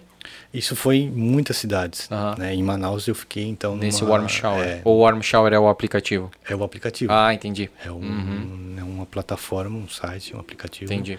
Que agora, se eu não me engano, é, tem que ser, é pago. Ah, Tá, sim, minha- usar o aplicativo é pago ali. É, Uhum. na minha época era gratuito. Aham, Pode Então, agora tem uma mensalidade. Aham. Mas é muito bom. Assim, ele. Pô, baita Todas dica, as cara, pra quem- capitais, é, para quem quer viajar, É, de bike. É. Tem um específico, né? tem. Pode usar o Couchsurfing, né? Porque daí eles Pode. aceitam cicloviajantes, mas também tem o Warm Shower. Sim. E é legal do Warm Showers porque já é um, é um pessoal que geralmente também pedala, que conhece. A- tu, tu vai se conectar com, a- com essa galera, Com que é a tua galera, né? É, então, entende às vezes de mecânica, tem Uhum. alguma coisa que pode te ajudar, Sim. conhece uma mecânica. Vai de- dar uma dica de É. roteiro e tudo é, mais. um mecânico de confiança que Também. pode te levar. Tem Legal. uns trajetos que pode passear com você. Então eu fiquei em muitas, muitas casas de warm shower. Uhum. Assim, em cidades grandes tem, em Blumenau tem, Olha. é, tem muitas cidades. E nas capitais Blumenau deve ter a tua casa também, né? tem. É, Tá lá, quem massa, quiser, quem quiser ficar lá em casa, Legal. tá convidado. E aí, principalmente nas capitais eu usava isso, Aham. porque eu queria ficar mais tempo para conhecer Uhum. em museus, esse esse rolê mais turístico assim. Descansar, Uhum. la- lavar a roupa, dar uma geral na mecânica. E aí essas casas caíam muito bem, né? Porque não tinha o, o, o custo, O custo, tinha né? uma troca, né? Uhum. Ou, era um custo baixo, né? Uhum. E aí já no interior, então eu, eu fazia mais acampamentos selvagens, na Uhum. casa de alguém tal. E também tem os bombeiros. Tá? Depois a gente volta de Manaus pra gente Tá, não se perder. Isso, é. Vamos seguir ali, mas É. pode falar, faz esse parênteses. Os, os bombeiros também é, são incríveis, assim, eu tenho que agradecer eternamente aos corpos de bombeiros de todos, quase todos os países, assim, que, que podem receber, só a Costa Rica e Cuba, que, que, que não, tem uma lei que, né, proíbe não deixavam receber cicloviajantes. Ah, é? É, Nos demais, tu pode ficar ali no, no- tipo no quartel, assim, num- numa uma área externa do quartel? É, você tem que conversar, Aham. né? Cada corpo de bombeiros é um corpo de bombeiros. Depende do, da administração. Mas é, isso, tem lugar que eu fiquei em beliche, onde Ah. eles dormem também. Aham. É, ou na barraca, ou um sofá, ou, enfim, cada. Depende da estrutura, né? Uhum. Poder também jantar, almoçar, enfim, trocar, né? Cozinhar com eles, trocar. Às vezes ficava tempo também no corpo de bombeiros. Era, era muito legal, assim, de até de sair com eles. Teve no México uma, Uma ocorrência? uma- várias, assim, É. né? Eu fiquei um tempo com eles na, na ambulância. Eu não lembro a cidade, mas é, Eles saía- te convidaram assim? Ô, é, falaram, lá é, gente depois e de um tal? tempo, né? Aham. Porque eu fiquei doente lá, eu fiquei com com labirintite, eu Ah. ganhei labirintite e eu fiquei super mal, assim, de eu levantar da cama e, e quase cair. Uhum. E aí eles me acolheram e falaram, não, pode ficar o tempo aí para tu se recuperar. Uhum. E aí quando eu tava já melhor, assim, É, saindo... que já, já tinha feito aquela amizade, né? É, ali, aí, eles, te convidaram eles me pra... convidavam pra, pra sair com eles e eu fazia o, a sirene, assim. Ah, é? Eu ia com o motorista e até trocava a, a- sirene, saía todos os carros, assim, né? Pô. Era uma maravilha, aqueles carros abrindo, assim, e a gente passando. Eu ficava nessa função de, da sirene, das ocorrências. Pegasse alguma ocorrência foda, não? Não, era mais- acidente de carros, assim, coisa né? mais de- tranquila, de assim. trânsito, Uhum. né? coisas assim. E então os bombeiros têm essa essa característica de, de hospedagem, né? São muito muito hospitaleiros. Fiquei em, eu fiquei em muitos lugares assim, eu falei, eu fiquei em igrejas, fiquei em bombeiros, fiquei em delegacias, em, em polícias, em associações, institutos, Escolas? Es- Escola- Escolas não é muito permitido, é Uhum. proibido, né? Tem hospi- centro de saúde, algo assim, muitos lugares. Até em cemitério. Ah, para. É, tu dormiu em cemitério? É, eu- engraçado, né? Mas eu dormi. dormi Em que cidade? Que- no México. No México? No México, é. Pô, lá, ainda que eles têm aquele, né, É. todo negócio com os mortos e Sim. tal, né? aquela- Mas é, é tranquilo, a maneira como eles encaram. É isso, é Tanto isso, que- é, é o país mais diferente, assim, Sim. né? Porque o- o- nos outros países é algo mais fúnebre, né? Mais tétrico É. e tal. E lá, não, lá eles adoram mesmo, né? Tipo, Tanto que aqui, né, alguém pergunta assim, ah, o que que tu fez, sei lá, algo inusitado, né? hum, dormir no cemitério, todo Assim, mundo é, tem, essa reação que eu tive, assim. É, pra mim não é, porque já é natural, né? Aham. Mas eu conto isso porque eu sei que espanta as pessoas, Aham. né? Mas lá não, lá as pessoas perguntavam, ah, onde é que tu dormiu hoje? Ah, dormi ali no cemitério. Ei, tranquilo? Aham. Como foi? Tudo bem aí? Tranquilo? Sim, sim, tranquilo, tudo Poxa. bem. Pô, eu acho que é lá no México, não sei se é no geral, assim, no país, ou se é alguma cidade determinada que parece que eles trocam a- as roupas dos cadáveres, assim, tipo, de tempos em tempos. Eu li uma história dessa, assim, bem, bem louco, né? Não sei se é bem isso que tu se refere, mas eu é, tem um lugar que se chama limpeza de ossos, Ah, que eles fazem a, a abertura do caixão e limpa aham. os ossos, né, os restos mortais, separam a roupa e limpa os ossos, colocam numa caixa e aí ou colocam no fundo do cemitério, assim, num lugar, ou pode levar para casa. da- Os ossos. É, Uhum. de alguém da família. Sim.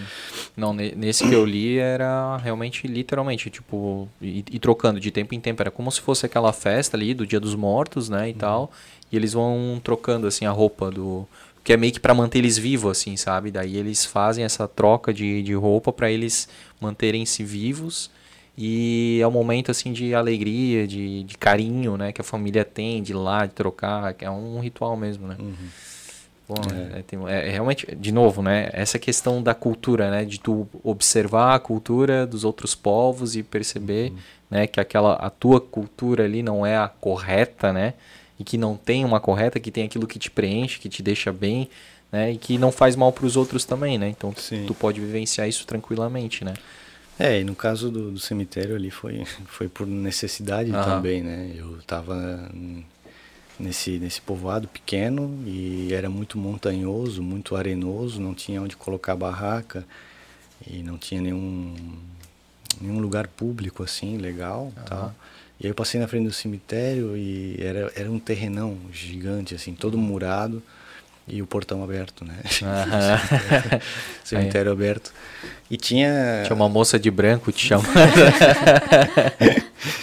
E tinha tinha um, espaço assim que era para cerimônias com telhado, né? Sim. Tinha até tomada. Só faltava o Wi-Fi, né? Perfeito, né? Tinha água encanada. Aí eu fui. Só tinha o Waidai lá. Aí eu fui, dei uma volta na- no povoado, não encontrei nenhum lugar e falei, ah, vai ter que ser lá mesmo, né? Hoje vai ter que ser lá com, com eles. Aham. E fiquei lá, cara. tranquilo. Foi um, tipo, mas foi uma noite só, tipo, Depois teve mais uma vez ainda. em outro cemitério, É. também do México. Também no México. Que era perto porque tinha essa questão do, relevo. do relevo, do clima, era Aham. difícil encontrar Aí nessa tu já região. tinha ido no... Ah, já- ali é o, é o lugar. Era o cemitério. Ah, que massa. E, pô, pois é, teve mais algum outro lance, assim, de que tu dormiu em algum lugar diferente? Pô, realmente cemitério deve, pra gente aqui pelo menos, deve ser o mais exótico. Ah, hum, em banheiro de rodoviária. Porra. Cheguei a ter que dormir assim, de não encontrar um lugar. E, E que... no Brasil ou fora? Foi no Brasil. Brasil e deve ter sido mais perrengão, assim, né? Porque não é muito, Não é legal. né? Não é legal. foda. E sei lá, assim, em, praças, né? Uhum. Lugares perto de, de, de ponte, algo assim, mas. Porque era mais tranquilo também. E tu conseguia efetivamente dormir ou tu só dava aquela cochilada assim, sei lá, de uma hora, daí tu acordava? Porque não sei se consegues ter esse conforto, se o teu cansaço era tanto que tu realmente é, desabava ali e dormia mesmo. Como é que era Ah, essa questão? Eu geralmente desabava. É mesmo? É, tava bem cansado. Aham. Geralmente eu tinha o sono pesado e depois de um tempo já não tem esse medo e falar, bom, eu tenho que relaxar, eu preciso dormir, eu não vou ficar aqui preocupado com algo que pode acontecer, que eu não posso controlar. Sim. Eu vou apagar, vou dormir e amanhã, se eu acordar vivo, Pode. a gente segue. Lucro. E tu nunca foi acordado por É. alguém? Uma abordagem. Ah, assim. muitas vezes. É. É. Tanto, tipo, do lado, digamos, da. é, sei lá, de forças policiais ou da prefeitura, assim, ou o que tu tá fazendo aí, quanto também de moradores de rua ou alguma coisa assim. É, de moradores até. de- teve um caso bem engraçado quando eu pedalava com a Mike, de um bêbado caiu em cima da minha barraca. Eu tenho um- uma cisma, assim, eles gostavam, os bêbados, assim, de mim. Cair na. É, atraíam, assim, sempre chegavam em mim. E nesse caso era uma sexta-feira. É, os piores dias para acampar sempre era final de semana, assim, era uma coisa depois eu percebi, sexta, sábado, domingo, Que a galera tá. é, né, tem que cuidar onde vai acampar, onde vai ficar. Aí é legal ser um pouco mais retirado, assim, né? Não tão onde tem muito movimento de pessoas, assim, né? Isso. E nesse dia não tinha onde ficar, era um posto de gasolina e do lado tinha um quiosque. E eu e a Mike, a gente Uhum. colocou as barracas nesse quiosque, abriu as mesas, só que ele era aberto e passava o asfalto, né? Uhum. E lá pelas quatro e meia, por aí, cinco horas, eu tava dormindo e é acordei com aquele barulho assustado, porque eu não sabia o que que era. Eu fiquei em silêncio, né? Esperando ver o que que acontecia, né, com medo. E aí, de repente, eu, eu, eu escutei o, o ronco, né? Ele começou a roncar. Cara, Ele começou- ele tava mais caiu, cansado que tu. Tropeçou na barraca, Aham, caiu assim do lado e eu escutei ele do meu lado ali roncando, né? Meu Deus, Falei, lá de não, fora. Não acredito, né? Caramba. O cara, um bêbado, né? Aham, caiu aí. aham. Aí eu saí da barraca e a Mike já tava ali também fora Uhum. e aí gente não conseguia mais dormir, né? Aí levantamos e tomamos café e seguimos. Pô. E, e de força, digamos assim, de, de segurança. Ah, teve às vezes é, guarda municipal, de trânsito, às vezes é, guarda de posto de gasolina, que também é um lugar que dava para dormir em muitos lugares, né? Às vezes por caminhoneiros, é, às vezes, enfim, polícia, né? Ou, Mais uma abordagem amistosa ou uma abordagem mais. às vezes não, às vezes é, bem, tem que sair daí e tal, levanta, você não pode ficar aí, sei lá, Só que- água bem rude assim, né? Uhum. E tu tava comentando ali, ah, deixamos bicicleta, né, ali com as barracas e tal. Tu tinha cadeado? Tu geralmente cadeava a bicicleta, assim, por uma questão de Sim. segurança? Sim, cadeava. cadeado não muito Sim, simples. né? só pra também dificultar um pouco, né? É, Pra mas- pessoa não sair dali pedalando, né? é. Isso aqui. Aí sim, aí vamos voltar lá em Manaus. Isso. E aí seguir pra. então nessa casa do Aham. Army Showers e a gente, porque eu tava com mais três argentinos viajando de barco. E Uhum. a gente foi até Presidente Figueiredo, que é uma cidade próxima de Manaus, que tem muitas cachoeiras, assim, no meio da Amazônia, tu não acredita que tem tanta cachoeira, né? A gente imagina que a Amazônia é plana, né? Só, Ah. só rios. E floresta. É, e Aham. tem muitas cachoeiras em, em Presidente Figueiredo. Então eu fui, daí a gente deu um de, de, de carona, a gente deu um bate e volta, a gente foi lá, nós quatro, né? Aham. E E eu, voltamos. eu queria te perguntar também ali sobre Manaus ali e tal, a região amazônica, é se tu viu, tipo, animais muito diferentes ou... É, lá em Presidente Figueiredo a gente viu umas, uma cobra na cachoeira Pô. e, e no rio o boto, né? Uhum, que uhum. é, Que parecia um golfinho. é, gente, na hora que o barco deu uma parada num porto, ele, ele veio atrás do barco, assim, parece que já tá meio acostumado, né? Uhum. E era comum. Aves, assim, tu viu? Ah, Essas- também, bastante assim, do lado, assim, né? E a gente ia subindo o barco e tucanos, araras. Uhum. Macaco, alguma animais. coisa? Não lembro. Não lembro. é, mas. Eu mas é gosto bem- dessa parte da... Mas é bem selvagem, é, uma, é uma natureza bem selvagem, assim, bem impactante também. E você é interessante porque tem vários eh, ribeirinhos, né, que Aham. moram ao longo, né, com canoinha bem artesanal, Sim. talhada, madeira, assim, que vivem ali só do Subsistência, né? é bem Só pouco da, assim, um pouco. da caça e da coleta. É, tem, tem lanchas que passam, né, barco ali, né, no, no rio principal, né. Aham. Então tem uma parada se quiser comprar algo, assim, Uhum. você consegue, eu acho que eles têm um- uma relação. Uhum. Mas era bem assim, você via as, as plantações, né, do lado da casa, aquelas casas de palafita Uhum. Sim. alta para na, na época da cheia. Sim. Essa, nessa viagem tu não teve nenhuma experiência, tipo, lá a gente falou dos indígenas, mas tu não teve nenhum tipo de, tipo de, de contato com rituais indígenas e tal? Não, eu tomei, eu tomei ayahuasca. Tu tomou? É, mas não foi numa aldeia indígena. Foi lá no... Não, no- foi em Santo Tomé das Letras, em Minas Gerais. Ah, já foi logo aqui. Aqui, é, Pô, logo no começo. Aham. Santo Com- Tomé. como é que foi essa experiência? Se tu pode contar, né, Teresa? Não, é tranquilo. É. É. Foi legal, foi. é, foi, um, foi com um pessoal que eu conheci, que era. Eles eram cabeleireiros, era um casal, Aham. e eles aplicavam é, a ayahuasca, assim, né, Aham. a cerimônia, né? Aham. Então. É bem conhecido São Tomé das Letras, né? Com, Sim. acho que, rituais de ayahuasca, né? É, com toda essa galera hippie, né? É. Todo de, de mochileiros e tal. Aham. Tem uma energia, tem É cachoeiras Aham. também. Tem muita pedra, aquela. a- foi aí que eu me toquei, a pedra Santo Tomé, que vai na, Sim. né, na piscina, Aham. assim, aquela pedra branca. De revestimento? é? É de lá, porque Ah. toda é toda uma montanha assim, né? E, e a cidade está cravada no alto dessa montanha. Entendi. Então, de longe eu já avistava assim um, um paredão branco, Aham. né? Mu- muita pedra, muita pedra. Então, eles dizem tem uma energia, tem algo especial naquele Sim. lugar que atrai. E enfim, aí eu conheci esse pessoal que eu estava trabalhando num camping, né? Lá. Eu conheci eles e eles, depois de com confiança e tal, eh, me convidaram para ir na casa deles. Uhum. eh, a gente ia fazer uma cerimônia. Aham. E aí a gente tomou O chá? É, o chá. Tomou assim uma vez só, porque foi a tua primeira vez. Não, eu tomei três vezes. Três já, pô, por um primeiro aí, Joyce. É, porque não, não, eu não tava, eu não tava relaxando. Sim, não não, tava, não tava entrando na força. É, eu não tava, eu tava meio querendo ver o que que acontecia, Sim, sabe? e aí não vem, né? É, com o olho aberto e tal, tem que relaxar, Tem né? que. aham. Senão a, a ansiedade É. atrapalha. Mas foi legal. Depois, no final, já tava cansado, aí eu, aí eu relaxei. e aí foi. Aí eu vi, aí eu vi algo, O né? negócio pegou. É, mas teve que ser três doses, assim. Poxa. O cara já tava, A cerimônia durou quanto tempo? não umas três horas, eu acho. Ah, é pouco até, assim, geralmente Três. pouco. Começa é, umas seis, assim, no começo da, de Da escurecer, noite, da noite. E vai até o que? Umas 10 da noite, assim? Nem isso. Isso aí. Pode ser até umas 10, eu acho que foi. Eu me perdi, depois tu... tu Ah, tu sim, apaga- tu perde a noção do tempo, pode É, eu perdi a noção do tempo. Saquei isso aqui.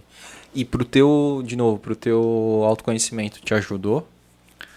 Eu considero que não, não É, muito. foi uma coisa mais assim abstrata assim, não foi uma É. coisa que tu teve, sei lá, uma conexão contigo na infância, um porquê de alguma coisa, não, não, Não. não, não veio isso. Não, não passei mal também. Tem Aham. pessoas que relatam Pô, que vomito, Sim, passa mal. caramba. Eu não passei, não aconteceu nada disso. Não considero que tenha alterado assim na- no decorrer da viagem, sabe? Sabe? Até porque eu acho que eu não, não, não me entreguei. Eu queria até ter outra experiência, Uhum. fazer diferente para para ver outras coisas, né? Legal. Então tu pretende assim, de repente Sim. ter uma nova experiência pra. Uhum. Poderia ser legal. Massa, massa. Então tá, aí é, Manaus, acho que a gente tá, né? Isso, aí a gente voltou de Presidente Figueiredo e pegamos, né, pegamos, peguei a bike e pegar esse último barco de seis dias até Tabatinga, Letícia. Aham.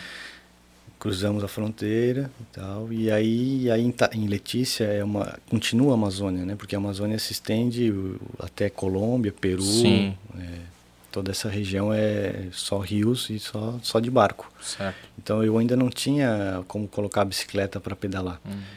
Então a opção que eu tinha era ou ir de barco para o Peru e aí depois pegar uma estrada no Peru e, e subir, porque eu já queria ir para o México, então eu teria que subir. Uhum. Subir o Peru, Equador, Colômbia. Então daria uma volta muito grande. Então aí eu decidi pegar um aviãozinho pequeno.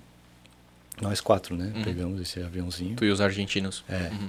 E a gente foi, saltou essa parte, a gente fez uma escala em, em Bogotá e, e o final era em Santa Marta, que já é no Caribe colombiano, já no norte da Colômbia. E aí, praticamente, eu, eu- nesse, nesse momento eu não conhecia a Colômbia. Fui até Santa Marta, aí de Santa Marta pedalei um pouquinho até Cartagena, Uhum. que é uma cidade bem turística, Sim. importante, uma das mais antigas da, da América. Uma cidade portuária, né, também mas eu já conhecia de 2013, então eu só cheguei e e fui buscar veleiros, assim, porque então eu queria ir para o Panamá, queria ir para o México. Eu precisava passar Atravessar. da Colômbia para o Panamá. Uhum. E ali não tem como você pedalar por terra. Tem uma é, tem uma faixa terrestre, né? Uhum. Tem uma ligação, mas é uns 200, 300 quilômetros de selva, assim, que não tem estrada Uhum. tem uma picada que, que as pessoas que querem migrar para os Estados Unidos, né, Usam ali. eles passam, né, daí já muitos morreram ali tentando atravessar. E já morreram por causa dos animais? Por ser floresta? É por é, os- falta água, comida, não sei, Ah. ficar doente, já foi encontrado vários mortos ali. Cara. E tu não quis essa... Não, não, não, não quis de, né, de bicicleta com toda aquela bagagem, Sim. né, eu Meu. não sabia, e sempre Tu- falou 200 quilômetros? por aí, acho que até Meu mais. Deus, tá e, e tem a questão da droga também, do tráfico. Que é uma rota ali. É, de, de legal, assim, Aham. é o que falam, né? É ao- ao- 100% eu não sei de nada. porque tu não foi gente- pra lá, É, aham. a gente ouve Sim. falar, mas eu não queria pagar para ver, né? Então, as outras opções era ou ir pelo mar, de ter um catamarã, Uhum. ou de veleiro, e ou então de avião. Uhum. Então eu não queria ir de avião porque pô, não tem graça, assim, era um pouco mais E caro. tu já tinha ido também de avião ali, né? Já. Tu já não Já. tinha curtido muito essa, essa... E não é legal colocar bicicleta no avião, é Porque tu falou que era um avião pequeno, então, porra, deve ter ficado bem... É, e o tratamento que eles deram, assim, na bike, sabe, jogaram pra lá, pra cá. Quando eu peguei a bike lá no aeroporto, tava detonado. Putz, aham. E tem que pagar, tem tudo isso, assim, os custos, né? Então eu ia, não, não ia ver nada, né? Uma viagem de avião, eu não ia ver muita coisa. Uhum. Então eu decidi procurar veleiros no porto de, de Cartagena. Uhum. Eu sabia que é uma rota de, de velejadores que, que viajam da, da Colômbia para a América Central. Uhum.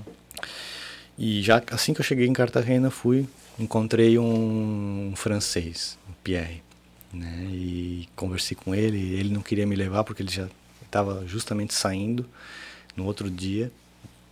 E falei, cara, por favor, né? Insisti para ele me dar essa carona. Carona que tive que pagar também, mais ou menos, né? Carona.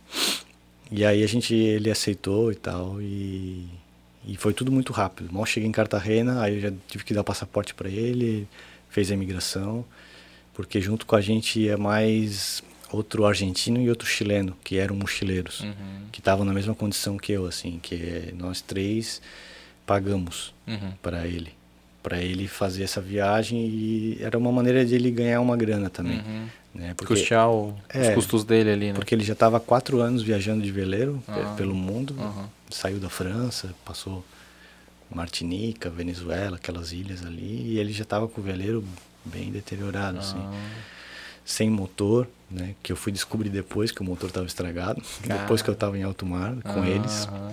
Caramba. Então, Eu achei que por ser veleiro só era por vela mesmo, mas tem motor não, então. é obrigado, tem que ter Ah, motor. pô. Porque quando o veleiro chega perto de pedras, de roca, você precisa manobrar. Você não pode ficar dependendo do veleiro, entendeu? Entendi. E aí você precisa ter um motor para Pra jogar pra lá, pra fora cá, das pedras. é. Aham. E ele não tinha, então era assim, Caramba. uma loucura. Quase como ir pela selva lá. É, é, eu falei, Só onde, não sabia, né? Na onde- selva era consciente, né? Ali não. onde que eu fui me meter, né? Depois, mas foi muito, eu não tive assim, cheguei, conheci ele, senti intuição, assim, Sim, né? sim. Falei, ah, vai, vamos, Aham. vamos ir. E, enfim, só essa viagem de veleiro dá, dá um livro. dá um, Mas é quanto tempo? É. Foi uns 15 dias. Oh, Eu achei que eram umas horinhas. Deus, eu também achei. Não, se tivesse motor, daria uns 3 dias. Meu. Caraca. É, um, é alto mar, é muito, muito longe. Você fica dias sem ver nada, só, só Eu infartar. Só mar aberto. Só mar soubesse aberto. que não tinha motor, eu já infartava já. Já Joga o pensou, corpo no é. mar mesmo. Porque... Cara, 15 dias pra atravessar. É. Chegaram, né? Enfim, meu, tem muita história aí é, com droga, Sério? com essas coisas da Colômbia, né? Com a Sim. polícia que fez averiguação no veleiro. Porque daí, eu vou contar rapidinho. Claro. Tem esse, esse Pierre, e ele tinha uma namorada que também tinha outro veleiro. E eles se conheceram viajando e começaram a viajar juntos. Aham. Então, no, no veleiro do Pierre foi eu, o argentino, o chileno e mais dois franceses, que era amigo dele, que estava viajando com ele. Tá. E no veleiro da, da, da namorada foi uma francesa e dois alemães. Uhum. E uma galinha e um cachorro. E o rolê aleatório. É. Ah. Levaram uma galinha no veleiro para dar de presente para os indígenas, que, que é onde a gente ia chegar no Panamá, é em Cunayala, é uma região autônoma indígena. né? Então a galinha serviria como um presente assim, para eles. E bom, aí a gente seguiu saindo do, de Cartagena e, e aí a polícia ficou desconfiada do, deles, né? Uhum. Tal. Na noite anterior já tinha feito uma averiguação, mas foi meio estranho, assim, rolou algo que, que a polícia ficou desconfiada do veleiro dela, Uhum. né? E aí, no dia seguinte, quando a gente estava saindo, já de noite, a polícia, a gente estava com uma diferença, a gente estava mais na frente e ela estava mais atrás, a gente não tinha mais contato visual. Uhum. A polícia abordou ela e rebocou o veleiro. A polícia puxou Uhum. o veleiro dela de volta para o porto, De Cartagena. é, Uhum. para fazer mais uma averiguação, assim. Uhum. E aí a gente seguiu até umas ilhas, Uhum. ficamos parados. E aí o Pierre teve que pegar uma, uma lancha Uhum. rápida para ir até Cartagena e ver o que, que tinha acontecido, Desenrolar lá. tentar resolver e tal. Uhum. Enfim, não sei o que, que aconteceu, não sei se, se encontraram algo, não sei como resolveram. Aham. Mas aí depois, no outro dia, o Pierre voltou Com a lancha lá. com a lancha Aham. e aí a gente seguiu viagem e eles liberaram o veleiro dela, né? Ah, tá. Daí é, a gente- só que a gente tava com uma diferença grande daí de distância. Uhum. E a gente seguiu viagem assim com uns dois, três dias na frente dela. Porque o veleiro dela era mais lento também. Também não tinha motor. Também não tinha motor. Então, E era menor e agarrava mais, a, mais resistência Aham. no, no casco, sabe? porra. Enfim, aí. Isso. Sem, sem geladeira nesse veleiro. Um veleiro da década de 70. Super velho. Aham. Tudo sujo, assim. Aham. Uma aventura. Cheio de mosca. Meu, Ai. A gente, sabe? Aí eu vomitei. Porque é aquela Sim. tonteira, né? O Um- enjoo né? é, Uhum. Enfim, ah, tem, aí passamos tempestades de noite, né? Deu medo ali. Sim, até o Pierre ficou com medo, porque ele, ele contou pra gente que quatro anos viajando ele não tinha pegado uma tempestade assim. Cara. Foi de madrugada, assim, ondas, sabe, gigantescas, assim. Aí re- recolhe todas as velas, Sim. deixa tudo fechado. E ele tinha só um colete de segurança, né? Aham. Então, Dele, né? É, Escrito aí- Pierre. Aí, aí ele colocou, aí ele falou pra gente, ó, vocês entram entra todo mundo e, e ele ficou lá fora com o colete né, preso, né? Porque naquela condição ali, se tu cai no mar, é muito Difícil difícil, voltar. tu voltar, pegar, recuperar a pessoa. Sim.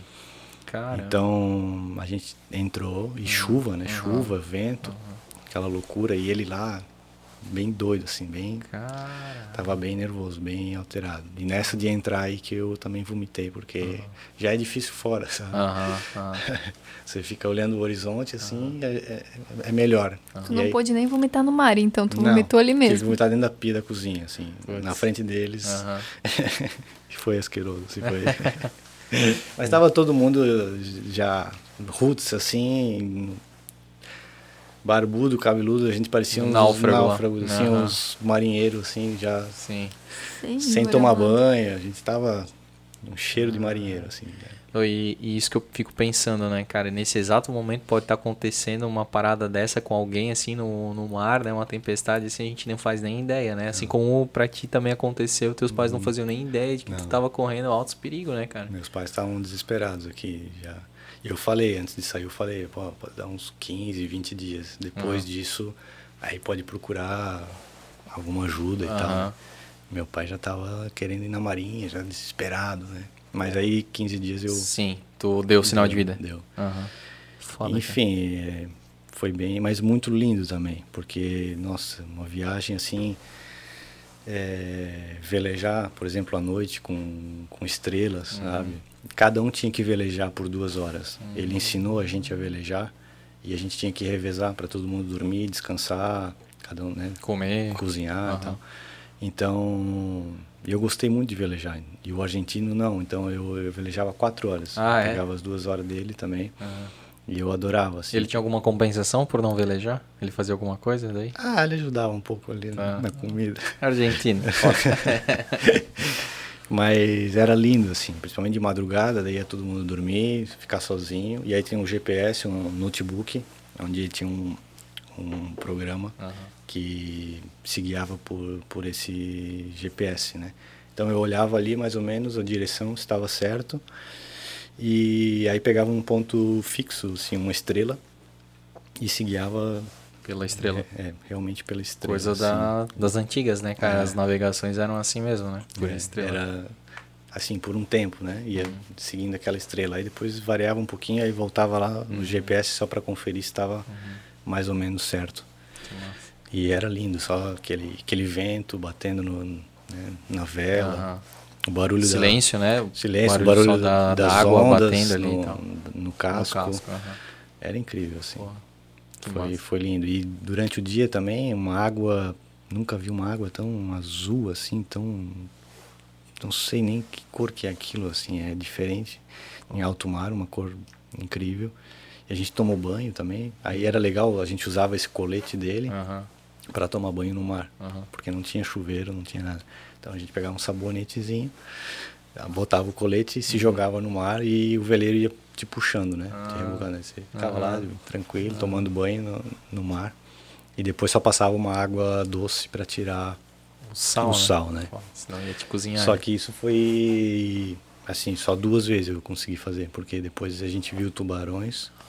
Aí eu não, aí eu falei, não, Nossa, aí eu não vou, eu meu. não vou mais entrar nesse mar aí. Você é louco, rapaz, já. Você tá louco. É, eles, eu tava dormindo, né? Aham. Eles, eles viram uns quatro tubarões assim, tiraram fotos e tal, depois me mostraram. Nossa, meu. E aí depois disso eu não tomei mais banho. Não, Não. jamais. Aí foi o resto da viagem tudo Sim. bem, bem roots. Aí, aí tu chega lá em. No Panamá. É, nessa, nessa região Aham, indígena, indígena. que é bem grande, é autônoma, né? Que é San Blas, que é bem famoso, Uhum. San Blas. É bem paradisíaco, assim, várias ilhas do Caribe, né? Para- Uhum. Então é o arquipélago de San Blas e e isso está dentro da, dessa região de Cunayala. Uhum. Aí tem todas umas leis deles e você tem que pagar para entrar, né? fazer Mas entrar. vocês chegaram sem a galinha daí, né? Porque a galinha ficou pra trás.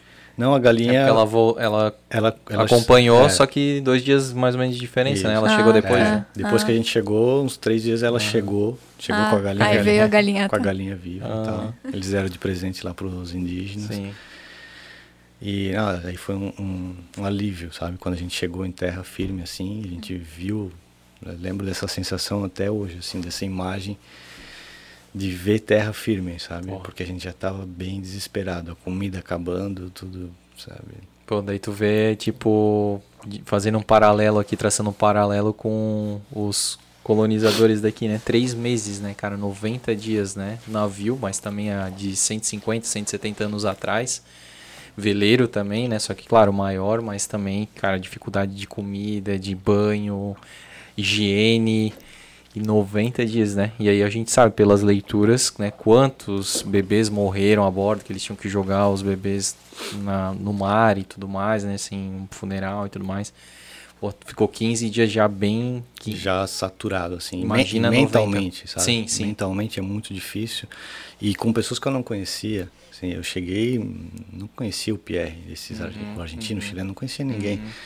E aí é, começa a rolar, né, tensões e tal. Sim, Depois teve, diferentes. depois teve problemas é, com, com a grana e tal, que a gente tinha acordado, depois não foi bem aquilo. porra, Então teve, teve um estresse assim no final. das mais variadas, né? É. O tubarão, a higiene, o enjoo, a parada do Tudo. acordo ali, É. né? A tensão policial ali, com, com a desconfiança deles ali, né?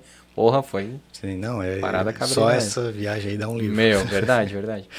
Ó, a gente tá em duas horas e meia de podcast, cara. Passa Já- rápido, né? Já.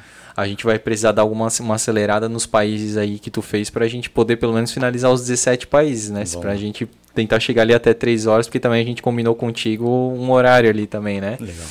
E aí, daí teve Panamá. Bom, aí é, deu esse alívio, né, de chegar e falar, poxa, eu quero voltar a pedalar. Não vejo, não vi a hora de colocar minha bicicleta na estrada. Consegui colocar, não era nas melhores condições, não era onde a gente tinha combinado. né. Tive que passar um- uma selva assim bem difícil para chegar num asfalto para seguir, né? Mas eu preferi aquilo do que continuar lá.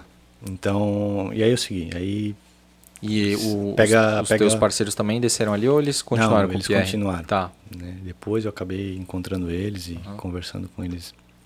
E aí eu cheguei na Pan-Americana, que é essa rodovia que corta toda a América Central, vai até os Estados Unidos. E, e passei, passa pela cidade do Panamá. Aham. E aí eu não fiquei mais muito tempo, assim, foi... E são países pequenos, Uhum. né? Assim, Panamá, eh, Costa Rica, Nicarágua, Honduras, El Salvador, Guatemala. E de Guatemala daí eu fui para para Belize, que é um paísinho bem pequeno. a população total é menor do que Blumenau, tem menos de 300... O país tem menos. menos habitantes que Blumenau. de- do que Blumenau. Caramba. E de território também Aham. é, é duas cidades que tem, assim, é só pasto, assim, Aham. só relevo. E, e aí eu fui para essa península de Yucatán, que é essa ponta do México, onde é o Caribe, onde está Cancún, Playa del Carmen, é, é, Tulum, essa região. Tem os cenotes, é- Uhum. é, lindo. Pô, o cenotes é animal. O É. Enjoy Trip falou muito dos cenotes. Eles conseguiram ainda pegar uns cenotes meio que gratuitos, que não eram tão turísticos assim, né? Porra, lindas as É. fotos dele. E tem a parte histórica também, porque ali tem já toda essa península de Yucatán é de história dos maias, Dos né? maias, pirâmides as maias. pirâmides e É, tal. então Era lá que tem até- aquelas pirâmides que acharam faz pouco tempo, assim, que estavam meio que a floresta tinha Isso, tomado. Eu ouvi, e eu ouvi essa É. notícia é, no México, né? No É. México, perto da Guatemala, por ali, porque os maias estavam nessa nesse território até até Honduras, um pedacinho de Honduras e Guatemala e o Uhum, entendi. México e essa pen- essa ponta de Yucatán. Então eu fiz toda essa volta na península e depois eu eu queria ir em direção à Cidade do México, Uhum. porque lá eu combinei de chegar com meus pais, que era um final de ano, Uhum. em dezembro. E, e aí eu fiquei três meses no México, desse- dessa entrada. E aí eu pedalei o sul, é Chiapas, Oaxaca, Uhum. essa região dos zapatistas, uma região mais, mais, mais pobre assim também. E mais, mais de resistência também do México. E de muita montanha também. E, enfim, aí fui, né, para não me alongar muito, cheguei à cidade do México. Lá tu não encontrou aquela tua amiga holandesa lá, que era holandesa, né? Sim, não, Ela... ela, já tinha feito, já tinha passado por lá, provavelmente. Não, né? não, ela, ela foi às Guianas, né? Aham, Depois de é. Belém, as Guianas, a Venezuela. Na Venezuela, Ah, ela já tinha ido pro México, é isso? ela morava no Ah, México. ela morava lá. É. Tá, tá, tá. Então ela não ia voltar, né? Então não, nesse momento outra- não. Uhum. Ela foi da Venezuela, daí ela voltou para Holanda, que tinha um casamento de uma amiga, Entendi. depois voltou, pegou a bicicleta, daí foi para Colômbia ainda, Uhum. e depois subiu, pedalou a América Central. Pra voltar pro México. É, e hoje ela tá na Holanda, né? Uhum. Voltou para Holanda. Saquei. Daí tu fez Eu- isso e se encontrou com teus pais, né? Isso, em, de- em dezembro, no final de ano, eu encontrei eles. E aí a gente passou uns 15 dias juntos, assim. Uhum. Eu levei eles nesses lugares, né, a gente recorreu. Cidade do México também é incrível, tem, tem as pirâmides astecas, né? Uhum. Teotihuacan, vários museus incríveis. E a culinária mexicana também, tudo isso. E aí foi legal passar esse tempo com eles, né? Uhum. de- depois de um ano. Porque, assim, no primeiro ano, eh, a minha mãe foi me visitar, que eu estava no Recife. Uhum. Ela foi até Recife, só a minha mãe. No segundo ano, então, foi na cidade do México. Aí foi meu pai também. Uhum. E no terceiro ano foi no salar de Uyuni, que daí eles Hum. foram de carro daqui até o salar de Uyuni. Ou foram de carro. É. Que massa. Então, Que aventura pra eles, né? Pô. É, eles sempre gostaram também de Ah, aventura. é? é. Legal. Mas eles já tinham feito alguma coisa parecida? Tão longe não. É. Tão longe. Até a Argentina, por De ali, carro foram? De carro já Tá. tinham ido. E então não, eu nunca fiquei muito tempo sem ver né, a família. Tipo, uma vez por ano É, via, né? Isso, no final do ano ele- eles faziam esse esforço de ir até onde eu estava. Esse do salar foi só teus pais ou foi tua irmã também? Não, só minha, Só- minha mãe e meu e pai. o pai, tá. É. E, bom, depois do México, então, eles regressaram e eu poderia ir até os Estados Unidos, né, seguindo até Uhum, o Alasca e tal, uhum. mas aí teria essa questão do visto, Uhum. Que eu vi que era um pouquinho complicado, um pouquinho difícil, eu não estava afim de, de passar por essa burocracia, de tentar um visto. É, eu sei que consegue, tem outros ciclos viajantes que que conseguiram fazendo uma comoção em rádio, televisão, algo assim, para ir numa embaixada para conseguir, né? Uhum. Porque afinal você está ah, três anos sem carteira assinada, então Uhum. você tem uma série de, de, de pré-requisitos Sim, e não não seria muito fácil conseguir. sim. Porque isso eles levam muito em consideração É. ali, né? Se tu não vai ficar um imigrante legal Isso tal, tem né? esse medo, né? Apesar de que, pô, tu tens todo um histórico ali, né? Uma porrada de fotos É. que mostram que tu é um viajante mesmo, né? Tu Sim. não tá saindo ali do, do México ou do Brasil e, sei lá, em, em 15, 20 dias, né? S- Direto assim, né? Numa linha reta, né? Uhum. Mas, Mas enfim, É, eu não é tava o no- risco, né? É, não estava no nos meus planos também, minha vontade também não era essa. E aí eu queria ir para para Cuba também. Eu decidi que eu estava eu tava tão perto de Cuba, né? Uhum. E nesse momento eu conheci uma mexicana que tinha ido pedalar em Cuba, conversei com ela. E ela me falou super bem de Cuba e eu falei, poxa, né? Por que não? Tá tão perto, né? E pela parte histórica também que eu queria conhecer. Aí eu fui ver o preço das passagens, era super barato. E aí eu, eu, eu comprei no México. uhum, E fui para Cuba, pedalei toda a ilha, assim, de uma ponta a outra, de Havana até Santiago de Cuba. Dá uns mil quilômetros. E fiquei uns 40 dias em Cuba, conhecendo Cuba. É. E depois, depois eu sabia então que, que a meu, o meu retorno seria para América do Sul. Aí Uhum. eu já tinha comprado uma passagem também de avião de Cuba para Colômbia, para Uhum. Bogotá, para voltar para América do Sul uhum. e fazer essa parte da Cordilheira dos Andes, que era o que, que eu não tinha pedalado, né? Porque na ida eu fui pelo Brasil, Uhum. então na volta eu queria conhecer a Cordilheira dos Andes, é, Equador, Peru, Bolívia, Chile, Argentina, Uruguai. Então aí nesse momento já estava mais ou menos delimitado assim o Que tipo, tu ia trajeto. retornando daí, né? É, que eu estava retornando para casa n- no tempo eu não sabia, né? Mas aham. nesse trajeto. Que massa, cara. Pô. E aí foi isso. Eu cheguei em Bogotá e aí Cuba foi legal? Tu descobriu alguma coisa? Ou era aquilo que tu já imaginava? Era mais ou menos o que eu imaginava, né? O que eu havia acompanhado pelo processo histórico que Cuba havia passado, a revolução e tal. E, e naquele momento eh, o Fidel já havia Passado pro irmão? morrido, Ah. eh, já já tinha passado. Já era o. Então Raul, tava- né? É. Então tinha alguma série de mudanças que eu já tinha ouvido falar que eu pude ver pessoalmente, né? Uma, alguma abertura, por exemplo, já era possível as pessoas ter um pequeno negócio assim em casa, vender. Hum, Era, é, é muito comum abrir a janela da sua casa assim para a rua, fazer uma um Uma vendinha ali. É, um balcão, vender sanduíche, suco, cafezinho, botar uma plaquinha ali com os preços. É muito, isso é muito a cara de Cuba, É. assim. Então, já tem isso. Que há um tempo atrás era bem definido, tipo, meio que uma, umas zonas assim, né? Tipo, ah não, nessa zona aqui, tipo, tem é, é possibilidade de, de vender coisas estrangeiras, assim, né? Tipo, tem meio que uns comércios já demarcados, assim, né? E outros não. Ali tu não pode aceitar, é só produto nacional. Tinha umas coisas assim. Tinha, tinha. Ali ainda tinha isso também, mas já estava um pouco mais é. aberto. E Aham. tem duas moedas também. Tem a O moeda... dólar e o Tem peso o- cubano. É o cookie, eu não me lembro bem agora, mas é um peso cubano, que é para os cubanos e outro que é para o turista. Ah, isso aí. É. Também eu lembro disso. Mas foi, foi bem legal, super interessante e, e pedalar toda a ilha, ver Pois não, é. não só Havana, ver, ver o interior de Cuba. Foi uma experiência que eu acho que cada um tem que ir olhar com os próprios olhos, assim, Com né? certeza. Porque Tirar a sua. a sua conclusão, porque É. vai ser muito de acordo com o que tu as, as tuas ideias, aquilo que tu pensa de, de, de- de filosofia de vida. Uhum. Então, se tu tens uma visão um pouco mais capitalista, vai ser horrível Cuba. Uhum. Vai ser, poxa, então todo mundo preso lá, não tem produtos e tal. Uhum. Tem uma série de problemas assim que que eu vi também, cons- constatei, né?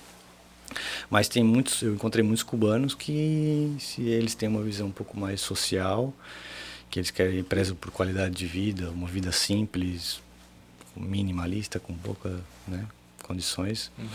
tá legal, eles não, não, não se queixam, não reclamam.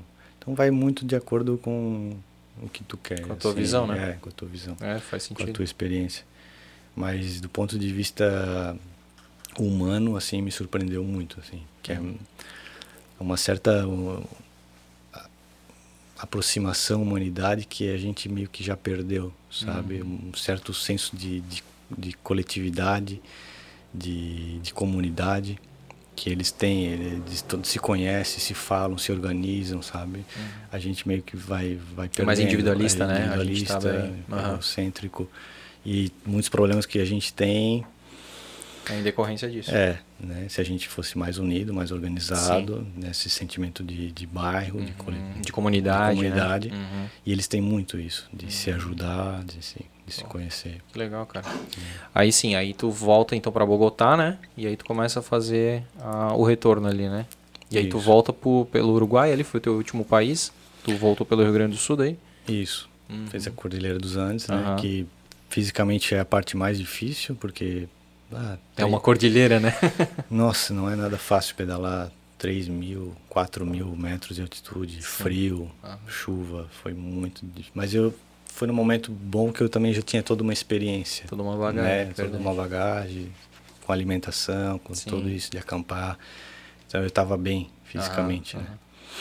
E sim, aí eu voltei à Argentina, né? Fui, fui para o Chile, Uhum. voltei para a Argentina, eh, passei Buenos Aires, aí passei aquele ferry boat Aham. para colônia, para colônia de Sacramento. Aham. E aí Montevidéu e voltei pelo Uruguai, é, pelo litoral, né? Aham. Litoral do Uruguai, o litoral do, do Rio Grande do Sul, Porto Alegre, Floripa. Até chegar, Casa. até chegar no Vale do Itajaí. Vale. Aí descendo, né? Voltando pro buraco. né? Cara, daí, porra, essa é uma, é uma pena que a gente tem pouco tempo, né, pra, pra falar de toda, de toda a tua experiência, né? Mas também precisam também três, três Três anos e... Não, três anos, né, pra vivenciar, assim, com, com esses detalhes, né? Mas acho que já foi bem legal, assim. E aí também tem o teu livro, né? Aí eh, tu... tu assim, quanto tempo depois da tua volta, tu... Aí tu coloca tudo no papel mesmo e, e lança o livro, cara. Foi uns. de- Quando começou a pandemia. é, eu cheguei em 2019 ainda, no, em julho. Tá. ali. E não pensava em escrever, estava envolvido em outras coisas. E aí começou a pandemia, 2000, início de 2020, e aquela coisa da quarentena. E aí então eu decidi, falei, né, vou aproveitar esse momento, esse tempo, para escrever, para compartilhar, porque eu acho que Já era uma vale ideia tua, não de repente no assim logo de imediato, mas era uma ideia tua, tipo lançar um livro, fazer um livro, escrever um livro, Naquele momento não. né? Nem não, pensava. não tinha te, te Não. passado isso, entendi. Não, não Aí por causa da senti- pandemia que É, Entendi. af, me aflorou. Não, não senti essa, Aham. essa, necessidade. Sabe, eu tinha de... vivido tanto assim Aham. que eu não. Falei, cara, vamos compartilhar, vamos, sabe, quem quer saber, vamos marcar, vamos num bar ali, vamos conversar, eu conto tudo, né? Mas eu não tinha essa, essa necessidade, assim, esse, de compartilhar, vontade. assim, É, né? Tu, o, porque daí tu também não tem canal no YouTube. tem, Tu tem? desse, desses depoimentos. Ah, dos depoimentos, né? Tipo, mas tipo, tu não filmava a tua viagem, É. Não. pedalando e as Não. coisas que tu ia conhecendo, isso não tem, né, no teu canal, né? Não. Como é que é o nome do teu canal? O mesmo nome do livro é Sensível, mas não fraco. Forte, mas não rude. É o nome do canal. O nome do canal também. Show. E, e no teu Instagram, mesma coisa? Tu não compartilhava fotos ou tu compartilhava fotos assim na, da viagem ou tu só foi compartilhando tempos depois, assim? No Instagram eu fiz final do ano, nesse ano de, de 21. 2021. Depois que eu lancei o livro, eu não tinha Instagram, toda viagem eu só tinha Facebook. E aí eu colocava algumas coisas no Algumas Facebook. coisas. Eu nunca fui de, de Redes sociais. É, muito de redes sociais, assim, eu, como acho que deu para perceber, o meu foco era era viver. Viver ali, cara. outra É, é, coisa. exatamente. É. aham. E aí, depois que eu fiz o livro, então eu percebi que as pessoas se interessavam pelo livro e pela viagem, assim, de querer saber, ver de alguma maneira com fotos. E aí, então, eu comecei a fazer essas postagens da- das fotos no Instagram. Sim. E. Porra, daí tu lança o livro então em, 20, em 2020. Foi em outubro, Outubro? não, aqui em 21. 21 já. É, outubro. Tu começou a escrever lá no começo da pandemia. É, aí foi um tempo assim, aí tem crises, né? Aí se afasta, aí eu fiquei um- alguns meses. né, esse livro está muito ruim, eu falei, né, daquelas crises de, de escritor, né? Sim, sim, sim. Falar, não. Aí fiquei um tempo sem tocar, falei, Aham. aí depois, não, volta, vem cá, vamos. Vamos, vamos, Vamos retomar é, e tal. retomar. Aham. E aí foi um processo largo, aí tem a revisão, a escolha Sim. das fotos, tudo isso. E até o lançamento em, em 21. E, e aí, assim, conta exatamente, claro, né? Não com todos os detalhes, que é impossível isso, né? Tu teve que sintetizar aqui, mas conta, tipo, todos os países, os 17 países. Sim, vai numa linha cronológica. Tá, né, legal. Um pouquinho. Fala um pouquinho dessa situação que eu estava antes ali, de professor, dando aula, da O saída. contexto, né, antes. Um pouquinho, é. Aham, aham. E logo a saída, todo esse processo em Minas, os depoimentos. Sim, eu tava vendo aqui, tem alguns depoimentos aqui, né? É. Tipo, a, a Dalila Morales Aquino, né? Ela, 44 anos, dona de casa, né? Uhum. É, vai contando e tal. É, foi um, um terremoto que aconteceu no México, né? Bem, bem grande. E essa, essa senhora, essa família, eles perderam a casa Uhum. Pô, pelo terremoto. Caramba. E de- quando aconteceu o terremoto, eu estava na Guatemala. E lá na Guatemala eu senti O tremor. o tremor. E depois eu fui chegar no México. Que era aí- o epicentro. Que era o epicentro. E aí eu vi toda a destruição. E ela vivenciou isso. É, eles estavam morando num alojamento ainda, porque ainda não tinham aonde morar. Porra, cara. E aí eu conheci eles. Caramba, tem bastante, cara, bastante coisa, bastante informação. Eu quero até mostrar aqui, ó, tentar dar uma, tirar aqui o marca página e tentar mostrar assim para vocês. Tem umas partes com bastante foto e foto colorida, né, cara? Bem legal. Ó, aqui tem algumas informações, aqui vai começar algumas fotos aqui, ó. Vou tentar ver aqui, ó. Olha só, fotos bem, uma resolução boa. Aqui vai ter mais fotos, ó. Cara, que legal. Tanto pra quem gosta de história quanto pra quem gosta do conteúdo visual, né, cara? Um livro bem completo, né, Douglas? E tem na, na, na livraria pra vender? Tem na, na Catarinense do Shopping, Tá. Normart, na Blue Livro da, da 15 Massa. e do Parque Europeu também. Show. E na Rocinante Sebo Livraria, que né, massa. que é na Água Verde. Na Água Verde. Isso. Show, cara, que E maravilha. direto comigo também, se alguém Também, quiser né? entrar em contato, ter um autógrafo, então pode ser Massa. direto comigo. E teu Instagram qual que é? É Doug Grubel. Doug Ou- Grubel. Ou Douglas Grubel vai encontrar também. Massa. Viu? Na verdade eu tava falando errado, porque é, Fala Grubel. naturalmente ele fala Grubel, viu? Eu falando grupo, tá certo? Ah, tá tudo certo, É, entendi. o pessoal é, é do Bluebell, né? Todo mundo fala E- do Bluebell, não tem? E é mesmo não? Não. Ah, tá. Só pra fazer a referência É, ali, porque né? a pronúncia É. é- Não é Bluebell, né? Não, não é é Bluebell. Bluebell, né? Bluebell, então. Perfeito, porque seria diferente, né? É. Show, cara. Cara, eu acho que é isso, né? A gente Legal, conseguiu, assim, né?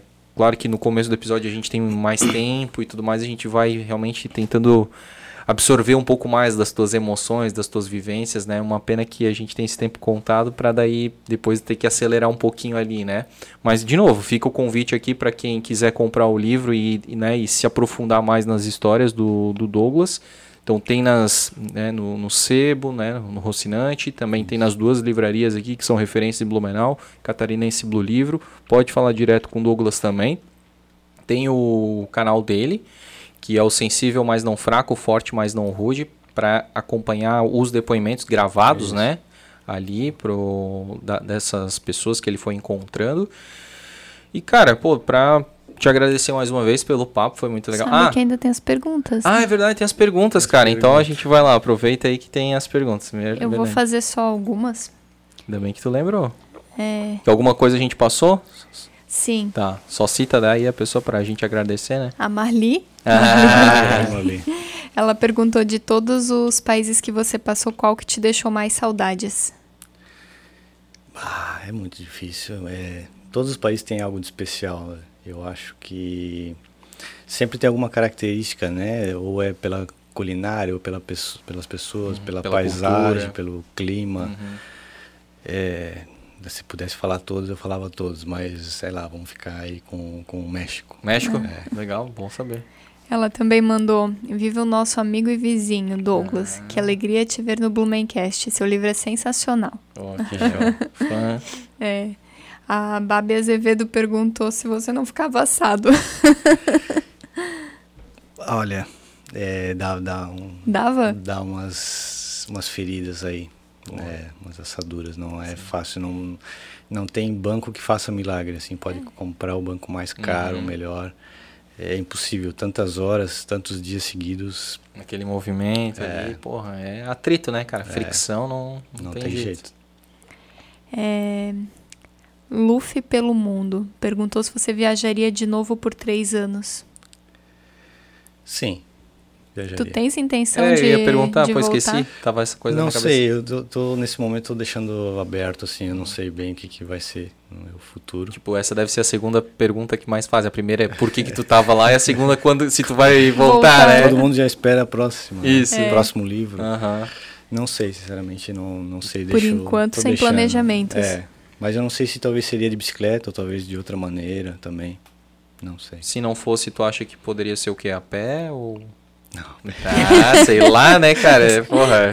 Ou sabe que já vi de, de skate, pessoal ah, é? viajando de skate. É, porque pelo menos as, as ladeiras vai levar como as coisas, gente? De, não tem? De patinete. Caramba, Tem um cara que cara. viajava de patinete, de skate, de... Só leva o que cabe numa mochila? Tem um japonês que eu vi, ele viajava com um carrinho de supermercado. Ah. Colocava todas as coisas dentro do carrinho de supermercado e andando, empurrando o carrinho oh. de supermercado. Meu Deus, cara. Não, dá para fazer Bom, qualquer coisa. É mais uma questão de que não existe desculpa quando você tem não, vontade, não, né? Não, e, pô, a gente, né, de carro ainda começa a perceber que é um luxo mesmo, né? É. Porra, cara, que louco.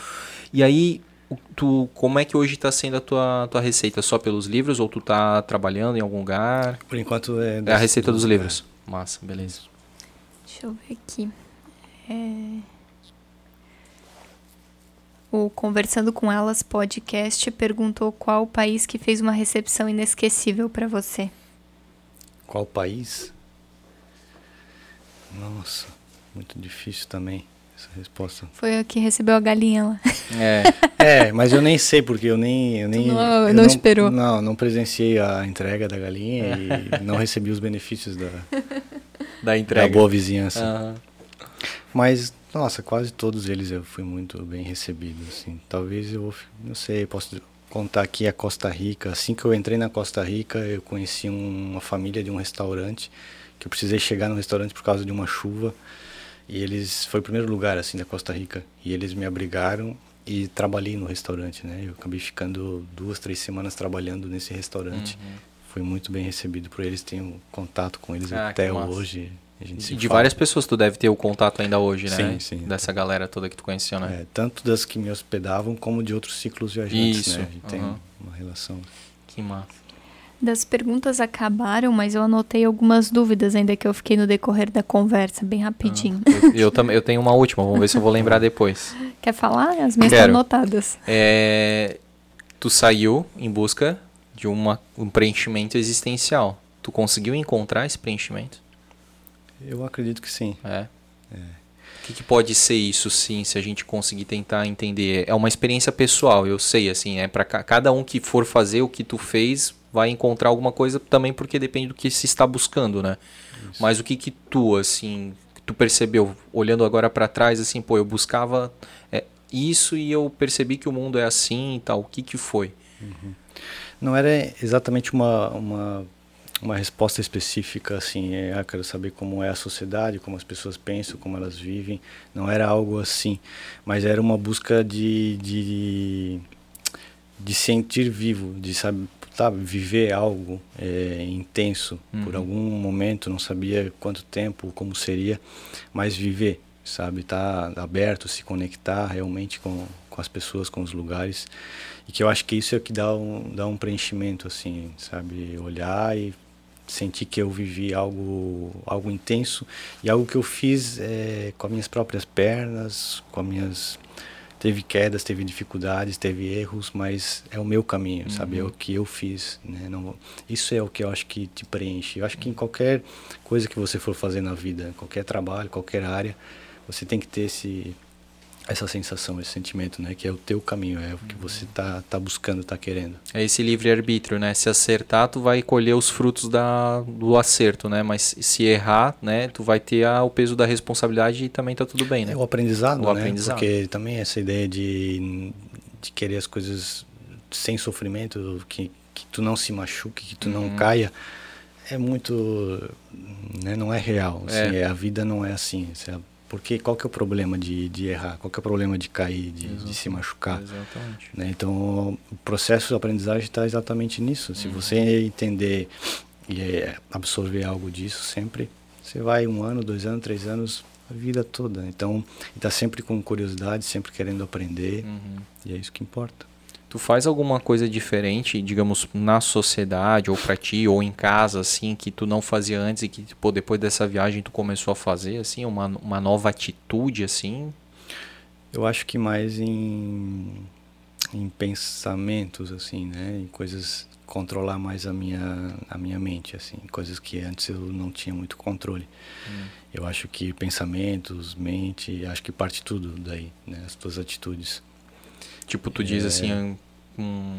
Acho que a gente tem muito. Antes eu tinha. É, como esquemas mentais, né? A gente acaba pela, pela sociedade, pela maneira como a gente é educado, criado, é, constituído, a gente cresce com esquemas mentais. Ah, isso tem que ser assim, isso é assim. Sim. Se eu fizer isso é assado. Uhum. E isso, boom, como desconstruir muitas coisas, muitos desses esquemas. Uhum. Então, essa desconstrução é o que eu, é o principal que eu levo.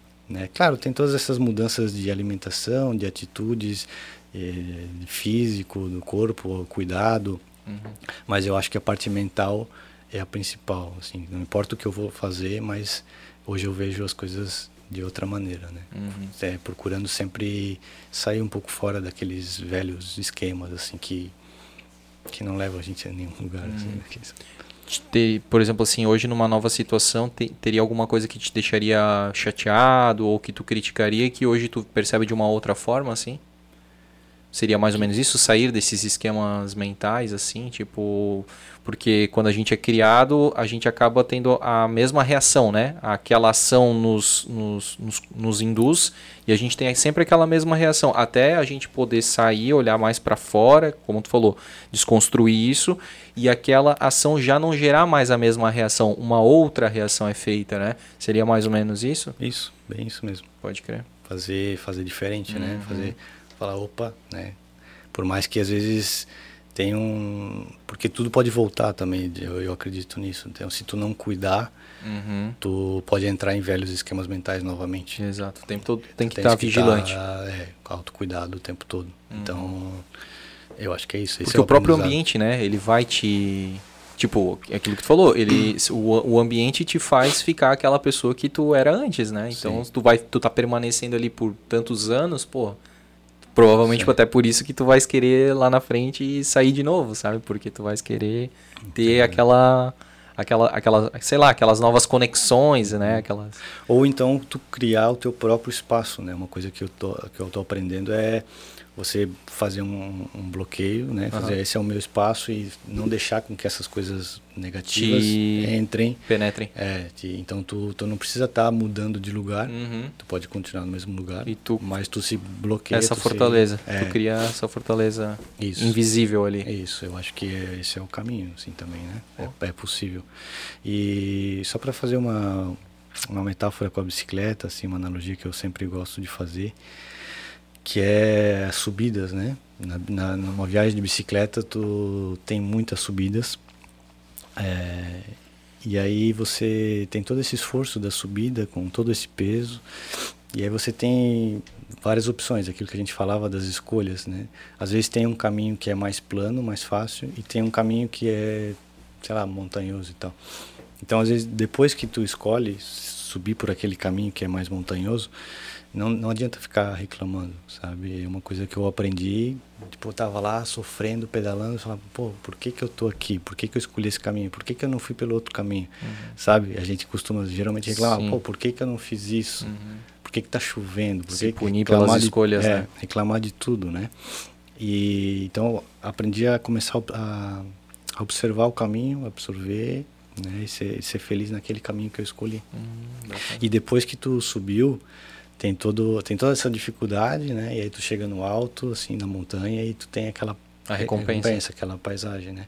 Mas aí vem isso que a gente falava de não se acomodar, de não ficar, porque você não vai poder ficar lá no alto da montanha o tempo todo, você vai ter que descer. E aí tu precisa aprender que no outro dia tu tem que fazer todo esse esforço de novo, assim, por mais que a outra montanha seja menor, se tu for achando assim, ah, não, essa montanha é fácil, né? Porque eu já subi uma montanha muito maior do que essa. Se você não botar a mesma atitude que tu botou antes, Tu é vencido pela montanha menor. menor, a mais fácil vai ser vai virar um inferno, Pode você não vai conseguir, sabe? Então, essa é a questão, é a atitude que tu coloca. Uhum. E aí para subir e saber que é Em constante, todas as fases, né? tudo, sabe? É isso. Pode crer. Animal. Legal. Agora sim, tu pode falar. Era uma perguntinha, mas essa tava aqui também. ah, então tá. É, tu chegou em algum momento ter algum acidente? Que nem tu falou daquela amiga que machucou o joelho, teve que voltar. Tu chegou a ter alguma queda assim que, que impactou? Eu caí uma vez, é, caí sozinho. Acidente eu nunca tive, assim, nenhum carro, nenhum caminhão, nada, nunca encostou na minha bicicleta, nunca tive problema com isso. Passar perto, assim, bastante, né? Mas acidente não. E só chegando em Cancún, no México, eu caí sozinho. De, eu tava na rodovia e começou uma ciclovia, né? E eu decidi sair então, porque estava perigoso nos carros. E eu fui na, na ciclovia e era, era úmido, assim, tinha árvores assim na curva e tinha aquele limo assim Uhum. úmido. E eu não reparei e na curva então deslizou o pneu da frente e eu caí assim bem, bem- E aí eu tava de chinelo, machuquei é, o, os dentes da, da coroa entraram bem, bem fundo assim na, no tornozelo. Enfim, aí me recuperei ali, levantei e tava né, sangrando bastante. Aí eu fui, tava chegando já em, em, em Cancún, busquei um corpo de bombeiros e pedi ajuda para limpar e tal, o ferimento. Mas foi só isso. Foi só esse. É, uma média assim de custo mensal pra te viver viajando assim. Tu tens uma. Tu lembra assim? Isso- é que isso é, vai outra vez, é muito relativo com o teu estilo, né? Uhum, Se É, for um estilo simples assim, é. Se for de carro é outro estilo, se for de bicicleta, né? E, Mas o teu mesmo. Ah, o meu era muito simples. Eu, também era outra época, né? O dólar, tudo isso, Uhum. Não né? tinha disparado, né? Então, Mas era praticamente só alimentação. Eu não sei, qualquer pessoa pode fazer a conta de quanto gasta de comida. Se ela for fazer a, me- a Uhum. própria comida, faz essa conta. Gastava só com alimentação. E aí uma outra coisa emergencial. E, e tu levava mais De- ou Deixa menos. eu só te perguntar. O, qual que foi o teu máximo que tu... Foi a tua saída, provavelmente, que tu tinha um- lá um, um valor guardado, né? Uhum. É, esse foi o teu máximo? É, depois eu nunca mais tive esse. Não, né? Tu pode falar quanto que, com quanto saiu? Ah, acho que era na época 3, 3 4 mil reais. Tá. E o coisa resto assim. daí tu foi se virando, aquele negócio É, que a gente conversou. isso. Tá. E mais ou menos quantos quilos de bagagem tu levava ali nos, na bike? No começo eu saí com relativamente bastante, era uns 25, 26 quilos, que não é muito, tem cicloviajantes que viajam com muito mais também, mas para minha estrutura, para minha bicicleta já era bastante. E depois eu dei uma diminuída, porque eu percebi coisas que eu não precisava. depois eu fiquei só com três, quatro roupas de muda, de, de roupa, né? Uhum. E eu tinha um slackline também que eu saí daqui. E aí depois eu vendi esse slackline, que era 2 quilos. E aí eu cheguei ali no ideal 21, 22 quilos, assim, que é... E era, como é que é o nome daqueles... Alforges. Era só ali que tu levava? Só... Tu não tinha mochila? Não, nas costas não. Uhum. É, é, muito ruim pedalar com mochila, assim, Entendi. desgasta muito. Uhum. Então era dois alforges e depois algo é, na horizontal em cima, que era a barraca, o tripé e um isolante térmico, assim, em cima, né? Eu botava dentro de algum saco para não molhar uhum. tal. E na frente uma mochila. Teve um tempo que eu viajei com uma caixa de feira de fruta uhum. na frente, que era muito prático, uhum. só colocar Sim. a mochila dentro. Mas aí era, era muito, muito feio e também, e, e também é, é, o, o, vento pegava Ele, muito atrito sim. e era muito ruim para. A aerodinâmica não era boa, né? Não. Aí depois eu só botava a mochila direto no bagageiro. Uhum. Assim, muito. Um pouquinho. É porque é bom pedalar com um pouco de, de, de alguns 4, 5 quilos na frente. Dá uma, dá ah, uma equilibrada no, no peso. peso. Senão, quando você está subindo uma serra, pedalando, dá uma, muito peso atrás. Uhum. Pode dar uma empinadinha. Dá uma levantada. Uhum. E a última pergunta que eu tinha anotado aqui era a questão da comunicação com os outros viajantes. Era espanhol que vocês, na maioria das vezes? É, quando eram assim europeus, é, eles aprenderam espanhol. Uhum. Eles vinham ou já sabiam ou vinham para cá, ficavam é, estudando alguns meses e depois começavam a pedalar. Né? Uhum. Então, com eles sempre foi espanhol. E com os brasileiros aqui no Brasil, tranquilo. tranquilo. É isso. Era isso? Uhum. Cara, eu também, né, tu presenteou a gente aqui. Claro que eu não vou conseguir chegar à altura de todos esses teus presentes, né? Mas eu quero aqui te presentear com o boné do Blumencast aqui. Inclusive, a gente fez questão de Olha personalizar só. aqui com o teu nome, Grubel. e, cara, é um presente lá do nosso parceiro da NZ Caps. Aceite aí de coração. E, Poxa. de repente, numa próxima viagem, né, cara, precisar aí, né, se proteger do sol, né, cara, leva lá ou ou não também, né? Enfim. Mas é para ti se lembrar aí desse nosso papo que foi muito massa, foi muito legal, foi muito bacana te conhecer e saber da tua história. E, cara, eu acho que é mais um tijolinho. Uma coisa que eu tenho muito comigo, acho que mais cedo ou mais tarde vai acontecer. Talvez não de bicicleta. É bem provável que não. Bem provável que não.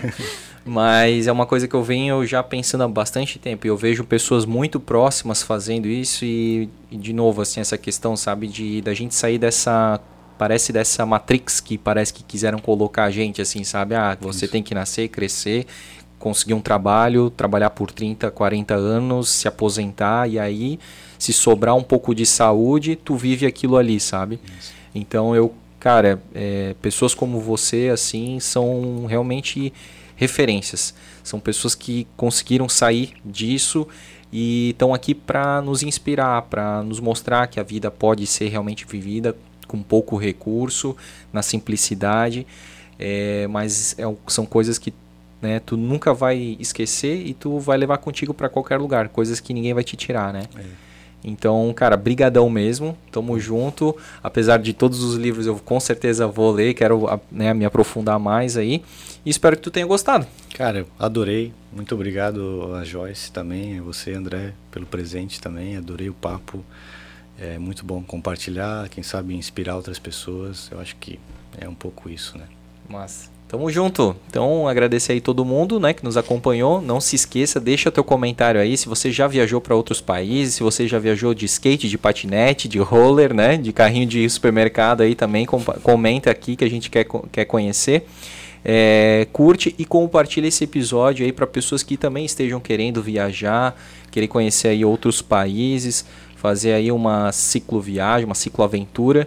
Então acho que a galera vai gostar bastante aí de, de conhecer. E não esqueça aí, ó, compra o livro do Douglas, que é esse aqui, Sensível, mas não fraco, forte, mas não rude. Muito sensacional, inclusive é para mim também isso aqui. A gente quer né, ter essa questão da emoção, transparecer a questão da emoção, mas a gente não é fraco por isso. e a gente é forte, mas a gente não chega a ser rude, né? Isso, é esse equilíbrio, né? É esse equilíbrio fantástico, cara. Adorei o, o título do livro.